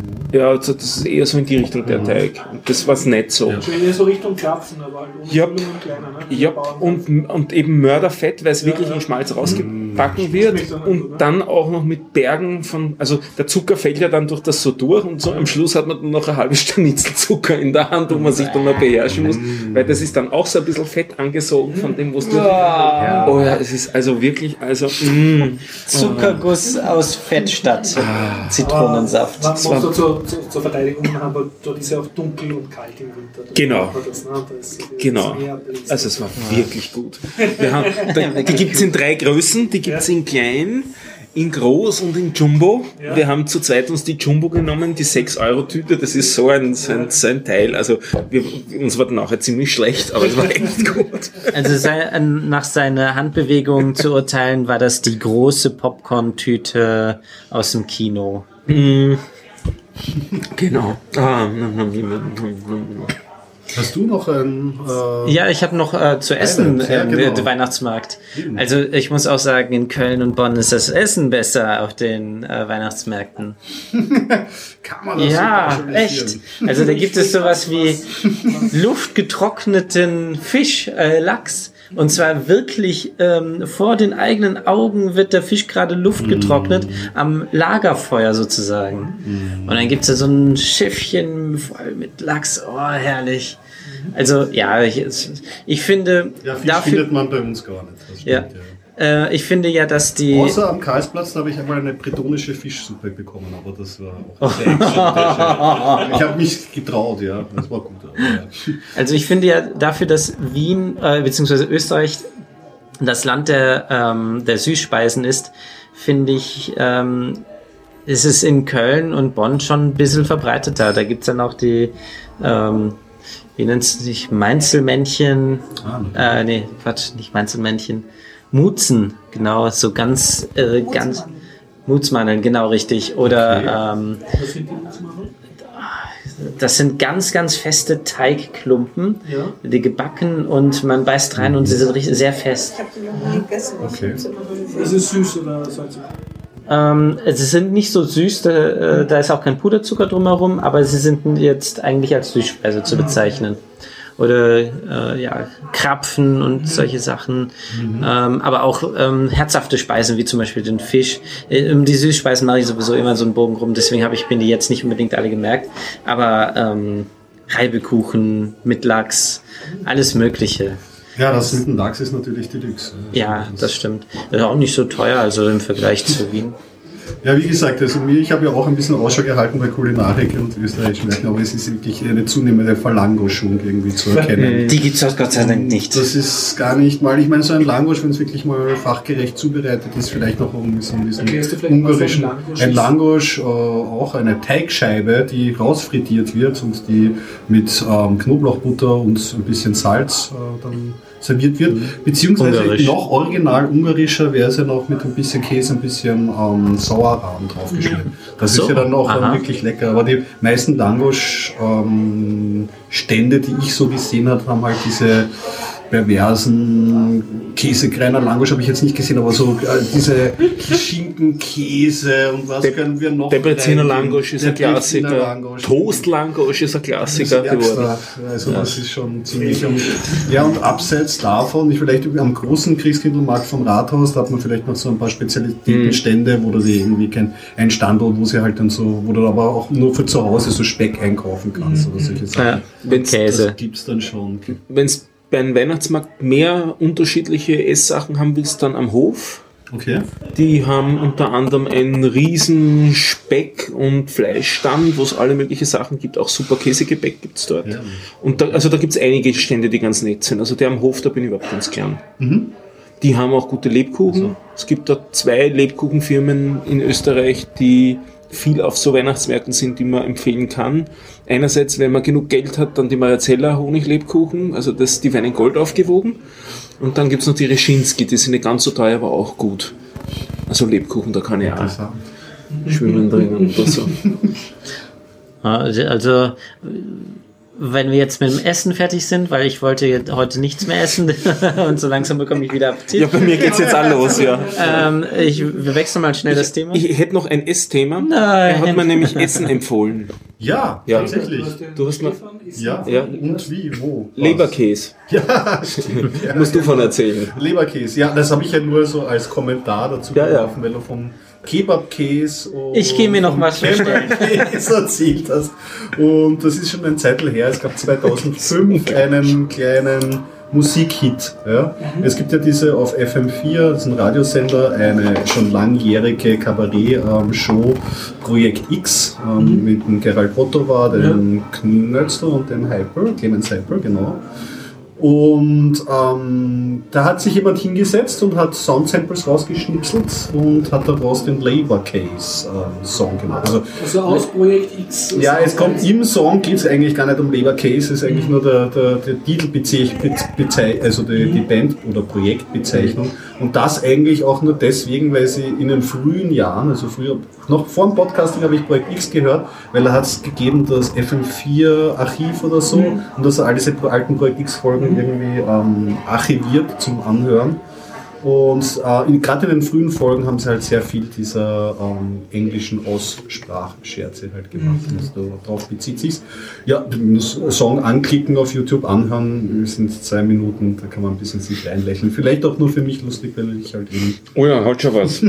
Hat schon Das hat was. schon ganz gut hat schon, war ich schon ganz gut gesehen. Äh, Mir fällt dazu nur von Ernst Horn Wurstsemmel ein. Okay. Ernst Horn sagt mir schon nichts. Äh, Deine Lakaien. Okay. Ähm, der hat ein Lied namens Wurstsemmel. Sehr gut. Aber das ist auch äh, zusammengeschnipselt, aber äh, wirklich nicht so ähm, aus einer Sendung oder sowas. Nimmt es noch auf? Ja, aber meine Herren, wir sind schon bei der zwei Stunden. Boah, und ich schon. dachte, Ja, wir sollten dann- nicht so weit. Ja, aber was? Aber Wahnsinn. 58. Und dabei wollte ich ja noch zum Thema schöner Leiden kommen. Ja. Ach, Darf das ich wird ja alles aufwendig. bitten? Ja, natürlich. Okay. Ja, Ich ich. Ich hätte ja TV-Serie, kann ich genauso übrigens. Mach, mach, mach. ich habe was zum Thema schöner Leiden. Schöner Leitung, bitte. Ist doch begeistert. Ja, Leiden. Ja, ja. Oder Das ist besser der Marvin leiden. der Woche sozusagen. Ähm, ja, ich war beim Whisky-Tasting. ah, okay. Äh, bei Potstill war das. Das ist hier in Wien ein Whisky-Geschäft. Ich habe es geschenkt bekommen. Ähm, und ja, schöner Leiden ist eigentlich auch so eine Sache, äh, wie man es gut bezeichnen kann, weil die einen ähm, lassen sich halt die Füße fesseln und äh, stehen auf einer Brücke und lassen sich dann runterschubsen. das jetzt Ganze so nennt man Bungee. Jumping, Ähm, und andere probieren halt Flüssigkeiten aus und äh, deren Wirkung. Und äh, ja, es ist, wir haben dort eine zwölf Whiskys serviert bekommen. Jenny, ich kann mich nicht zurückhalten. Gibt es Leute, die das kombinieren? Was? Also kopfüber ein Whisky trinken wird Ein wahrscheinlich Bungee, schwer. äh, X und dann Bungee Jumping. Ich hoffe nicht. Das wäre äh, wahrscheinlich gefährlich. Äh, ja, es gibt zwölf verschiedene Whisky-Sorten und ähm, was deren eigenen, äh, das bei denen selbst das erste Mal war, diesmal nicht nur schottische Whiskys, sondern sie haben sich gedacht, okay, internationale Whiskys. Weil äh, Scotch ist ja der schottische Whisky. Er darf sich nur Scotch nennen, wenn er aus äh, Schottland kommt. Aber diesmal hatten sie einen irischen, einen kanadischen, zwei amerikanische, einen japanischen. Ja. Und der japanische, der war wirklich interessant, weil das war so ein Whisky, da würde man sagen, oh, der ist richtig rund, der mundet, der passt, der ist äh, perfekt harmonisch. Und der hieß auch ähm, irgendwas mit harmonisch. Also Japanese Harmony. Und ähm, ich als Whisky-Trinker würde schon fast sagen, ja, der ist wirklich, der ist perfekt, der ist harmonisch. Ist der langweilig? Du Weil brauchst das- jetzt schon das Torfig oder was für Kategorien gibt es da bei Ja, Whisky? taufig Torfig, zum Beispiel oder ähm, also taufig heißt, wenn er richtig stark nach Rauch schmeckt. Es gibt auch noch die Kategorie scharf. Das ist dann, wenn er nach, äh, äh, wenn der Alkohol scharf wird. Das hat nichts Klingt mit dem nicht so Inhalt zu tun. Es gibt sowas wie Cask Strength. Das heißt, dass er ähm, nicht verdünnt worden ist mit Wasser, damit der, ähm, der Alkoholvolumen sinkt. Das darf Mhm. man nicht, nachdem man es ähm, abgefüllt hat, sondern das muss man noch im Fass machen, aber man kann trotzdem Wasser zusetzen.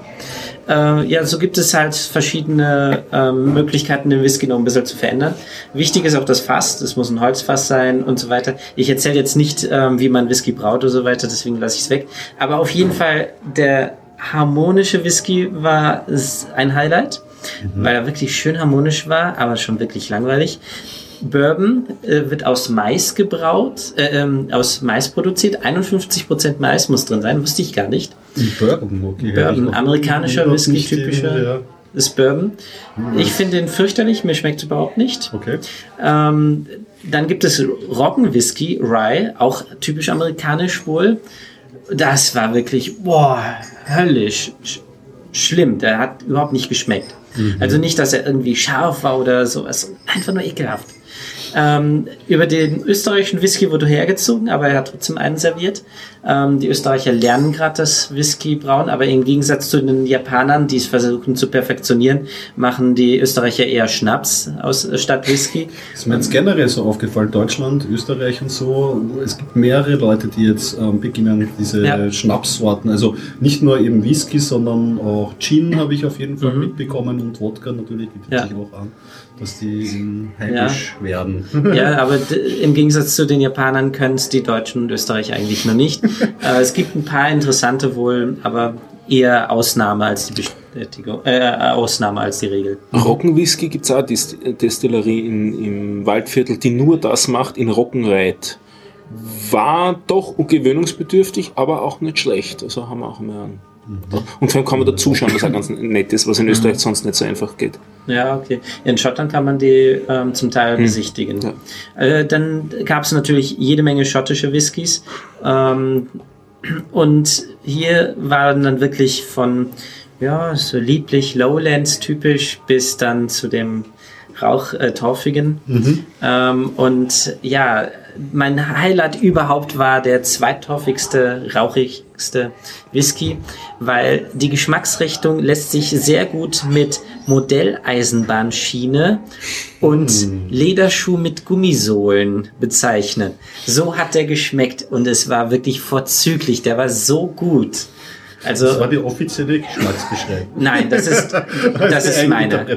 Also. Sagt, das war ein offizielles Whisky-Trinken oder ihr habt euch einfach privat dort getroffen? das war ein offizielles Whisky Das ist Tasting. eine Whisky-Verkostung sozusagen. Genau. Gibt es die Rückspuckregel bei Whisky-Verkostungen wie beim Wein oder ähm, wird da die Flüssigkeit im Mund behalten? Also dann im Wir haben sie getrunken. Es gab aber auch einen Tischblend auf dem äh, Du konntest Tisch. dann ausspucken, wenn du wolltest. Ja, oder wegschütten, wenn man nicht äh, ganz trinken wollte. Also wir, jede, wir, äh, also Tischblend ist, also erstmal, was ist überhaupt ein Blend? Das ist ein Whisky, der aus verschiedenen Whiskysorten zusammengemischt wird. Also von verschiedenen Distillerien wird das zusammengemischt und da kommt dann ein Whisky heraus, der verkauft wird. Das ist nicht unüblich, sondern das ist die Regel, nicht die Ausnahme. also wie Cuvée und äh, dieser japanische Whisky war zum Beispiel ein Blend. Und das bekommt man nur so harmonisch hin, indem man verschiedene Whiskysorten mischt. Und ähm, ja, es, es ist was, Dann was erzählen mir so Geschichte aus der Ah, okay. Vergangenheit wieder. Immer, mach mal fertig deinen Okay. Whisky, dann fällt mir Äh, zu jetzt weiß Verschnitt ich was gar nicht mehr, wohin ich wollte. Also, ach so, Tischblend, genau. Das ist der, der entsteht, wenn man den Whisky nicht trinkt, sondern wegschüttet. Und wenn da die ganzen Whiskysorten in einem Glas zusammengeschüttet werden, das nennt man Tischblend. Äh, Also das ist dann wirklich... Das traut sich auch jemand nein. Also. Ja, ich habe es dann getrunken, Okay. meinen, aber nur ein paar Schlückchen. Das war fürchterlich. Besonders wegen dem Roggenwhisky und dem Bourbon. Er hat das dann, okay, verstehe. Ja, und der letzte, ich liebe torfige Whiskys, aber der letzte war für mich schon zu ähm, rauchig. Und wir haben ihn auch von Anfang an nur die Rauchbombe genannt. Also, der war echt heftig. Äh, ich habe ihn direkt runtergeschluckt einmal und der ist im Bauch explodiert. Es hat so heulisch wehgetan. Und ja, das ist wirklich krass. Und deswegen auch schöner leiten, weil es ist wirklich, ähm, Whisky muss man lieben oder man kann nicht trinken. Ich kann ihn nicht trinken. Ich liebe Nein, Whiskys. Ja, ja, es ist bei mir, es ist äh, oft einmal einfach, weil es, weil es ihnen sehr charakteristisch schmeckt und so, das Ja. muss ein Ding. Wo mich, mich allerdings anfreund haben können, das war bei ein, zwei Partys, ist der Long Drink Whisky Sauer. Das kann ich empfehlen. Das, das, so kann ich Whisky dann konsumieren. Der ist, glaube ich, mit Zucker und Zitronensaft irgendwie. und Ach so, ja, das war der Japan äh, der Quatsch, Entschuldigung, der kanadische Whisky. Das Okay. ist wohl ein typischer Whisky, den man weltweit kaufen kann. Der wurde übrigens auch zum besten Whisky ähm, der Welt gekürt, der kanadische Whisky. Und ähm, äh, der Typ, der vorne stand, hat dann auch gesagt, ja, das wird wahrscheinlich nur deswegen sein, weil der, der äh, den gekürt hat, derzeit ähm, bei den ganzen schottischen Distillerien Hausverbot hat. Eine politische Entscheidung. Genau, sozusagen. richtig. Also ich muss sagen, der war so langweilig und so nichtssagend, hat auch nicht wirklich gut geschmeckt. Der wird hauptsächlich für Cola verwendet und als das Wort gefallen ist, habe ich mir auch gedacht, ah, jetzt weiß ich auf die Geschmacksrichtung, der schmeckt wie Cola. Also ich, Das ist ideal sozusagen. Sagst du nochmal den Namen von dem Lokal? äh, das ist kein Lokal, sondern ein Whisky-Verkaufsladen, Potstill. Pot Still. Potstill, das ist ähm, ja in der Laudongasse, glaube ich. Äh, das ist in der Nähe von der Uni. Der veranstaltet regelmäßig solche Whisky-Verkostungen. Anscheinend, ja. Und du kannst das als Teilnehmer äh, dank ausgewiesester Fehlforschung empfehlen. Ja, also ich habe vorher schon Whisky getrunken, ich kann mich auch mit aus. Das war fundiert und es war wirklich ein Whisky-Tasting, was nicht darauf ausgelegt ist, jetzt der beste Whisky-Kenner zu werden und professionell und so weiter, sondern auch um Spaß zu haben. Also die meisten haben währenddessen auch noch ein Bier dazu getrunken. Also es ist wirklich eine angenehme Atmosphäre und es geht darum, Whisky mal kennenzulernen und was es so alles gibt, einen Überblick. Und selbst ich kann davon keinen einzigen Whisky, der da aufgetischt worden ist und war begeistert, ja. Also auch für Leute, die noch nie Whisky getrunken haben, wäre es Zum eventuell was. Vielleicht vorher mal probieren, ob das wirklich schmeckt oder wo man sagt, uh, nicht gerade den Bourbon probieren. Ich konnte ja mal mit Whisky überhaupt nichts anfangen. Bis mir, Verzeihung, ich, ich muss mir das sagen, ich kann ja auch lauter sprechen, ich denke nur nicht dran. Ähm, Ich konnte mit Whisky immer gar nichts anfangen, bis mir jemand einen sehr rauchigen zum Probieren gegeben hat. Und dann, seit dem dann Zeitpunkt, äh, habe ich irgendwas hat sich da in meiner Geschmackswahrnehmung geändert. Äh, Ja. Kann ich irgendwie auch verschiedene Sachen rausschmecken aus so einem Whisky. Ja, Interessant. Aber das konnte ich vorher nicht. Ich Das ist das Witzige. So, so völlig nichts sagen, dieses Getränk. Ähm, so ähnlich ging es mir auch. Ich habe in Schottland ähm, äh, Urlaub gemacht, ein paar Tage. Und wir haben halt äh, Whisky halt auch probiert. Und wir haben uns halt nicht gedacht, naja, wir werden uns so ganz vorsichtig vortasten. Die ganz wenig rauchigen, die mit wenig Alkohol probieren wir einfach mal. Und okay, das ist Whisky. Und ich saß dann im Hotel abends und habe mir gedacht, okay, ich probiere mich jetzt vor und bestelle einen Talisker. Das war der rauchigste Whisky, den ich finden konnte bei denen auf der Karte und wollte wissen, wie schmeckt der eigentlich. Und das war auch der Grund, weshalb ich dann mit Whisky an, äh, angefangen Das habe. fand ich mir lustig, Ja. weil das ist, war, war echt so ein Aha-Erlebnis. Genau, richtig. Und was der auch gesagt hat, rauchige Whiskys werden hauptsächlich von Frauen bevorzugt. Männer trinken eher die nicht rauchigen Whiskys. Okay. Ja, das, Interessant. ja, kann ich jetzt nicht unbedingt bestätigen, weil ich liebe rauchige Whiskys, aber ja, hauptsächlich von Frauen. Okay, dann, hauptsächlich heißt ja dann nicht, dass ich äh, gar keinen Männer gibt. Ja, Nicht für Männer verboten. Ja, genau. ja also ich Interessant. Wolltest du was einwerfen zum Thema? Äh, nur eine dunkle Episode aus meiner Vergangenheit, Ah, ja. wo wir in Ibiza auf Urlaub waren und gemeint haben, wir müssten uns jetzt noch eine Sangria kaufen Oh, im Supermarkt aus dem Tetra Pak. ich wollte schon gerade fragen. For daily drinking. Und dann der Schriftzug unten drauf, Verschnitt aus Weinen der Europäischen Union. Ja, was eh noch bescheiden ist. Nicht schreiben Sie drauf, einen Verschnitt aus dem besten Wein. Ja. Bah, das war ein übles Gefühl. Und das ist mir wieder eingefallen, nachdem du über den Blend gesprochen hast. Ja. Whisky gehört verschnitten, klar, ja. Ja, also da ist auch ein himmelweiter Unterschied. Ein Blend kann auch sehr, sehr gut sein und das gibt's auch. Äh, äh, also falls noch äh, jemand ähm, Whisky durchaus trinkt, aber noch nicht aufgefallen ist, die lassen jetzt im Namen immer mehr die Jahreszahlen weg. Das liegt daran, dass denen die alten Whiskys ausgehen. Und die Jahreszahl hat schon, schon bi- bisher immer so ein Qua Qualitätsmerkmal. Und einige Whiskys ähm, werden seitdem schlechter. Es gibt auch Gegenbeispiel. Ähm, der Talisker zum Beispiel, der bisherige Achtjährige, im Vergleich zu dem jetzigen Talisker Sky, wie sie ihn jetzt nennen, da darf jetzt auch Whisky, der nur drei, vier Jahre alt ist, äh, soll ziemlich gut sein. Wurde mir gesagt, ich habe ihn selber noch nicht probiert. Aber Jahreszahlen kommen aus der Mode in der whisky Ja, weil eben äh, die alten Whiskys ausgehen und jetzt müssen sie halt drei, vier Jahre alten Whisky schon. Und ja, Talisker ist jetzt nicht der beste Whisky, ähm, aber ich mag ihn, weil er halt ziemlich rauchig ist.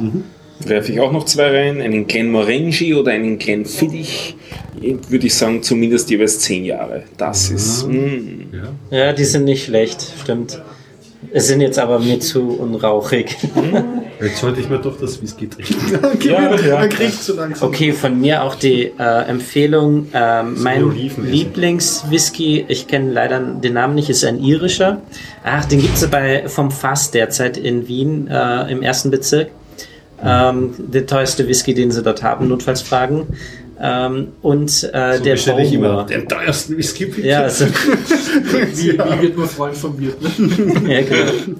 Und äh, Bowmore, wenn ich den richtig ausspreche, das ist, der ist schön facettenreich. Aber ich empfehle nicht den derzeit in der ähm, exklusiven Batch-Version äh, mit grüner Verpackung. Der ist nicht so gut. Okay. Der. Standard, der ist sehr gut, finde ich. Ja. Ich glaube, der Horst wird schon ein bisschen nervös. Ne? Vielen Dank für diese Ausführungen zum Thema Whisky. Sehr gut. Wenn in der Shownote summiert und der Dennis spricht über Whisky. Schöner Leiden. Schöner Man kann ja auch mit Whisky super abstürzen. Apropos abstürzen, ich empfehle eine Dokumentation The Plane Crash. Wahnsinn. Okay, Okay, ja. ja. Knirsch mal wieder mal eine Überleitung raus. Ich, wollte, ich habe jetzt gedacht, du kommst jetzt mit Bungee Jumping. Nein, nein, The Plane Crash. Zwar, Das ist ein Film oder? das ist eine Dokumentation, Ja. äh, voll auf, auf YouTube anschaubar, in, in Cool, der ja. vollen Länge, wo man ein Flugzeug gecrashed hat aus Crashtestgründen. Ah, habe ich auch gesehen, was in so einer Wüste. Genau. Ja, das ist Absichtlich, super. äh, Absichtlich, mit geplant, in- innen Technik installiert, Kameras installiert, Crash-Test-Dummies rein, kann unterschiedliche. Unterschied, wobei erst die letzten zweieinhalb Minuten ferngesteuert, vorher mit Pilot, der ist dann ausgestiegen. Der ist mit dem Fallschirm rausgekommen? Ja, sie haben ein bisschen Probleme gehabt, auch mit dem, mit dem Fernsteuerflugzeug, weil das tendenziell immer Spur zu langsam war, weil das Schnellere ist ihnen kaputt gegangen vorher. Also eine ganz lustige Dokumentation, das auch interessant, eben, wo sollte man sich in einem Flugzeug aufhalten, dass das eben nicht so leicht zu sagen ist, ob vorn sicherer ist oder hinten sicherer. Nicht einmal so leicht zu sagen, ob diese gebeugte Haltung, die immer wieder mal empfohlen wird, die bessere ist oder aufrecht sitzen das bessere ist. Also ganz interessante Dokumentation. Und die kann man wo sehen? Auf YouTube. Auf YouTube. Sehr schön. Gut Im. Internet. Im Im Internet. Und was man, darf man das verraten? Also, Ja, das geht ja wirklich so im Wüstensand, macht das so eine Notlandung, ne? Es ist, äh, ja, es ist äh, härter als eine Notlandung. Also es war auch bewusst, es ist auch geplant worden, eben wie, wie hart das sein soll. Unten, ne?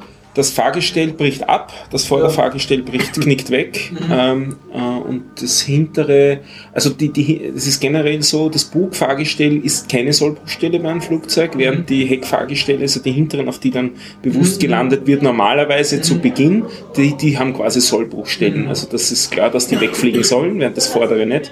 Es wird auch diskutiert, dass das vielleicht ein Thema ist, dass man das vordere vielleicht auch als Sollbruchstelle quasi auslegen sollte, weil das hat in dem konkreten Fall dann bewirkt, dass die, das Vorderteil vom Flugzeug quasi weggebrochen ist als Es, es, Ganzes. überhaupt, es schaut dann so aus, als würde direkt beim Cockpit so abgeschnitten, ja. Und Das Cockpit wirbelt Fliegt dann so ein weg. bisschen herum und Ja. der Rest vom Flugzeug mit dem Rumpf schaut relativ intakt aus. Ja. Und das wäre, es wäre auch ein guter Anteil der, der Insassen, wer äh, hätte überlebt. Also ein Wenn großer sie weiter Anteil. hinten gesessen wären, also nicht, nicht gleich ganz da Ja, vorne. ja. Und der Pilot eher nicht, nur in diesem Cockpit. Das weiß ich gar nicht mehr, ob sie das je sagen in der Doku, Mhm. kann ich mich nicht erinnern. Oh, das haben sie sicherlich lieber verschwiegen. Aber es ist tendenziell so gewesen bei der Aufprallsart, dass äh, nach hinten die G-Kräfte kleiner wären. Mhm.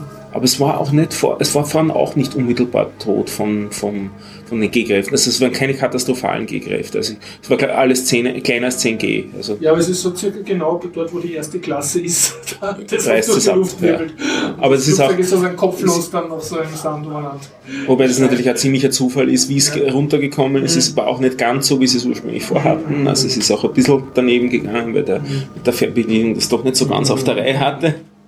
Zu wenig geübt. Ja, wollte ich gerade Aber es war sagen. so ein, so ein Standard-Modell-Flugzeug-Fernbedienung, wie man sie kennt, diese Zweikanal- oder Vierkanal-Fernbedienung. Moment, war das so ein kleines Flugzeug? So ein Nein, das Nein, war, nein, das war Also so doch, das war, das war ein trotzdem richtiger Jet, das war richtige, es war keine Boeing, sondern es war, oh, es war Boeing, es war Boeing. Und die haben, es war noch eine mit, äh, nicht Fly-by-Wire, sondern mit, mit äh, Seilzugsteuerung. Das heißt, sie haben die Bodenplatten aufgemacht im Flugzeug und daran dann die Schrittmotoren für die Fernsteuerung gekrimpt sozusagen an, die, an die Seilzüge und dann wirklich diese Seilzüge per Fernbedienung gesteuert.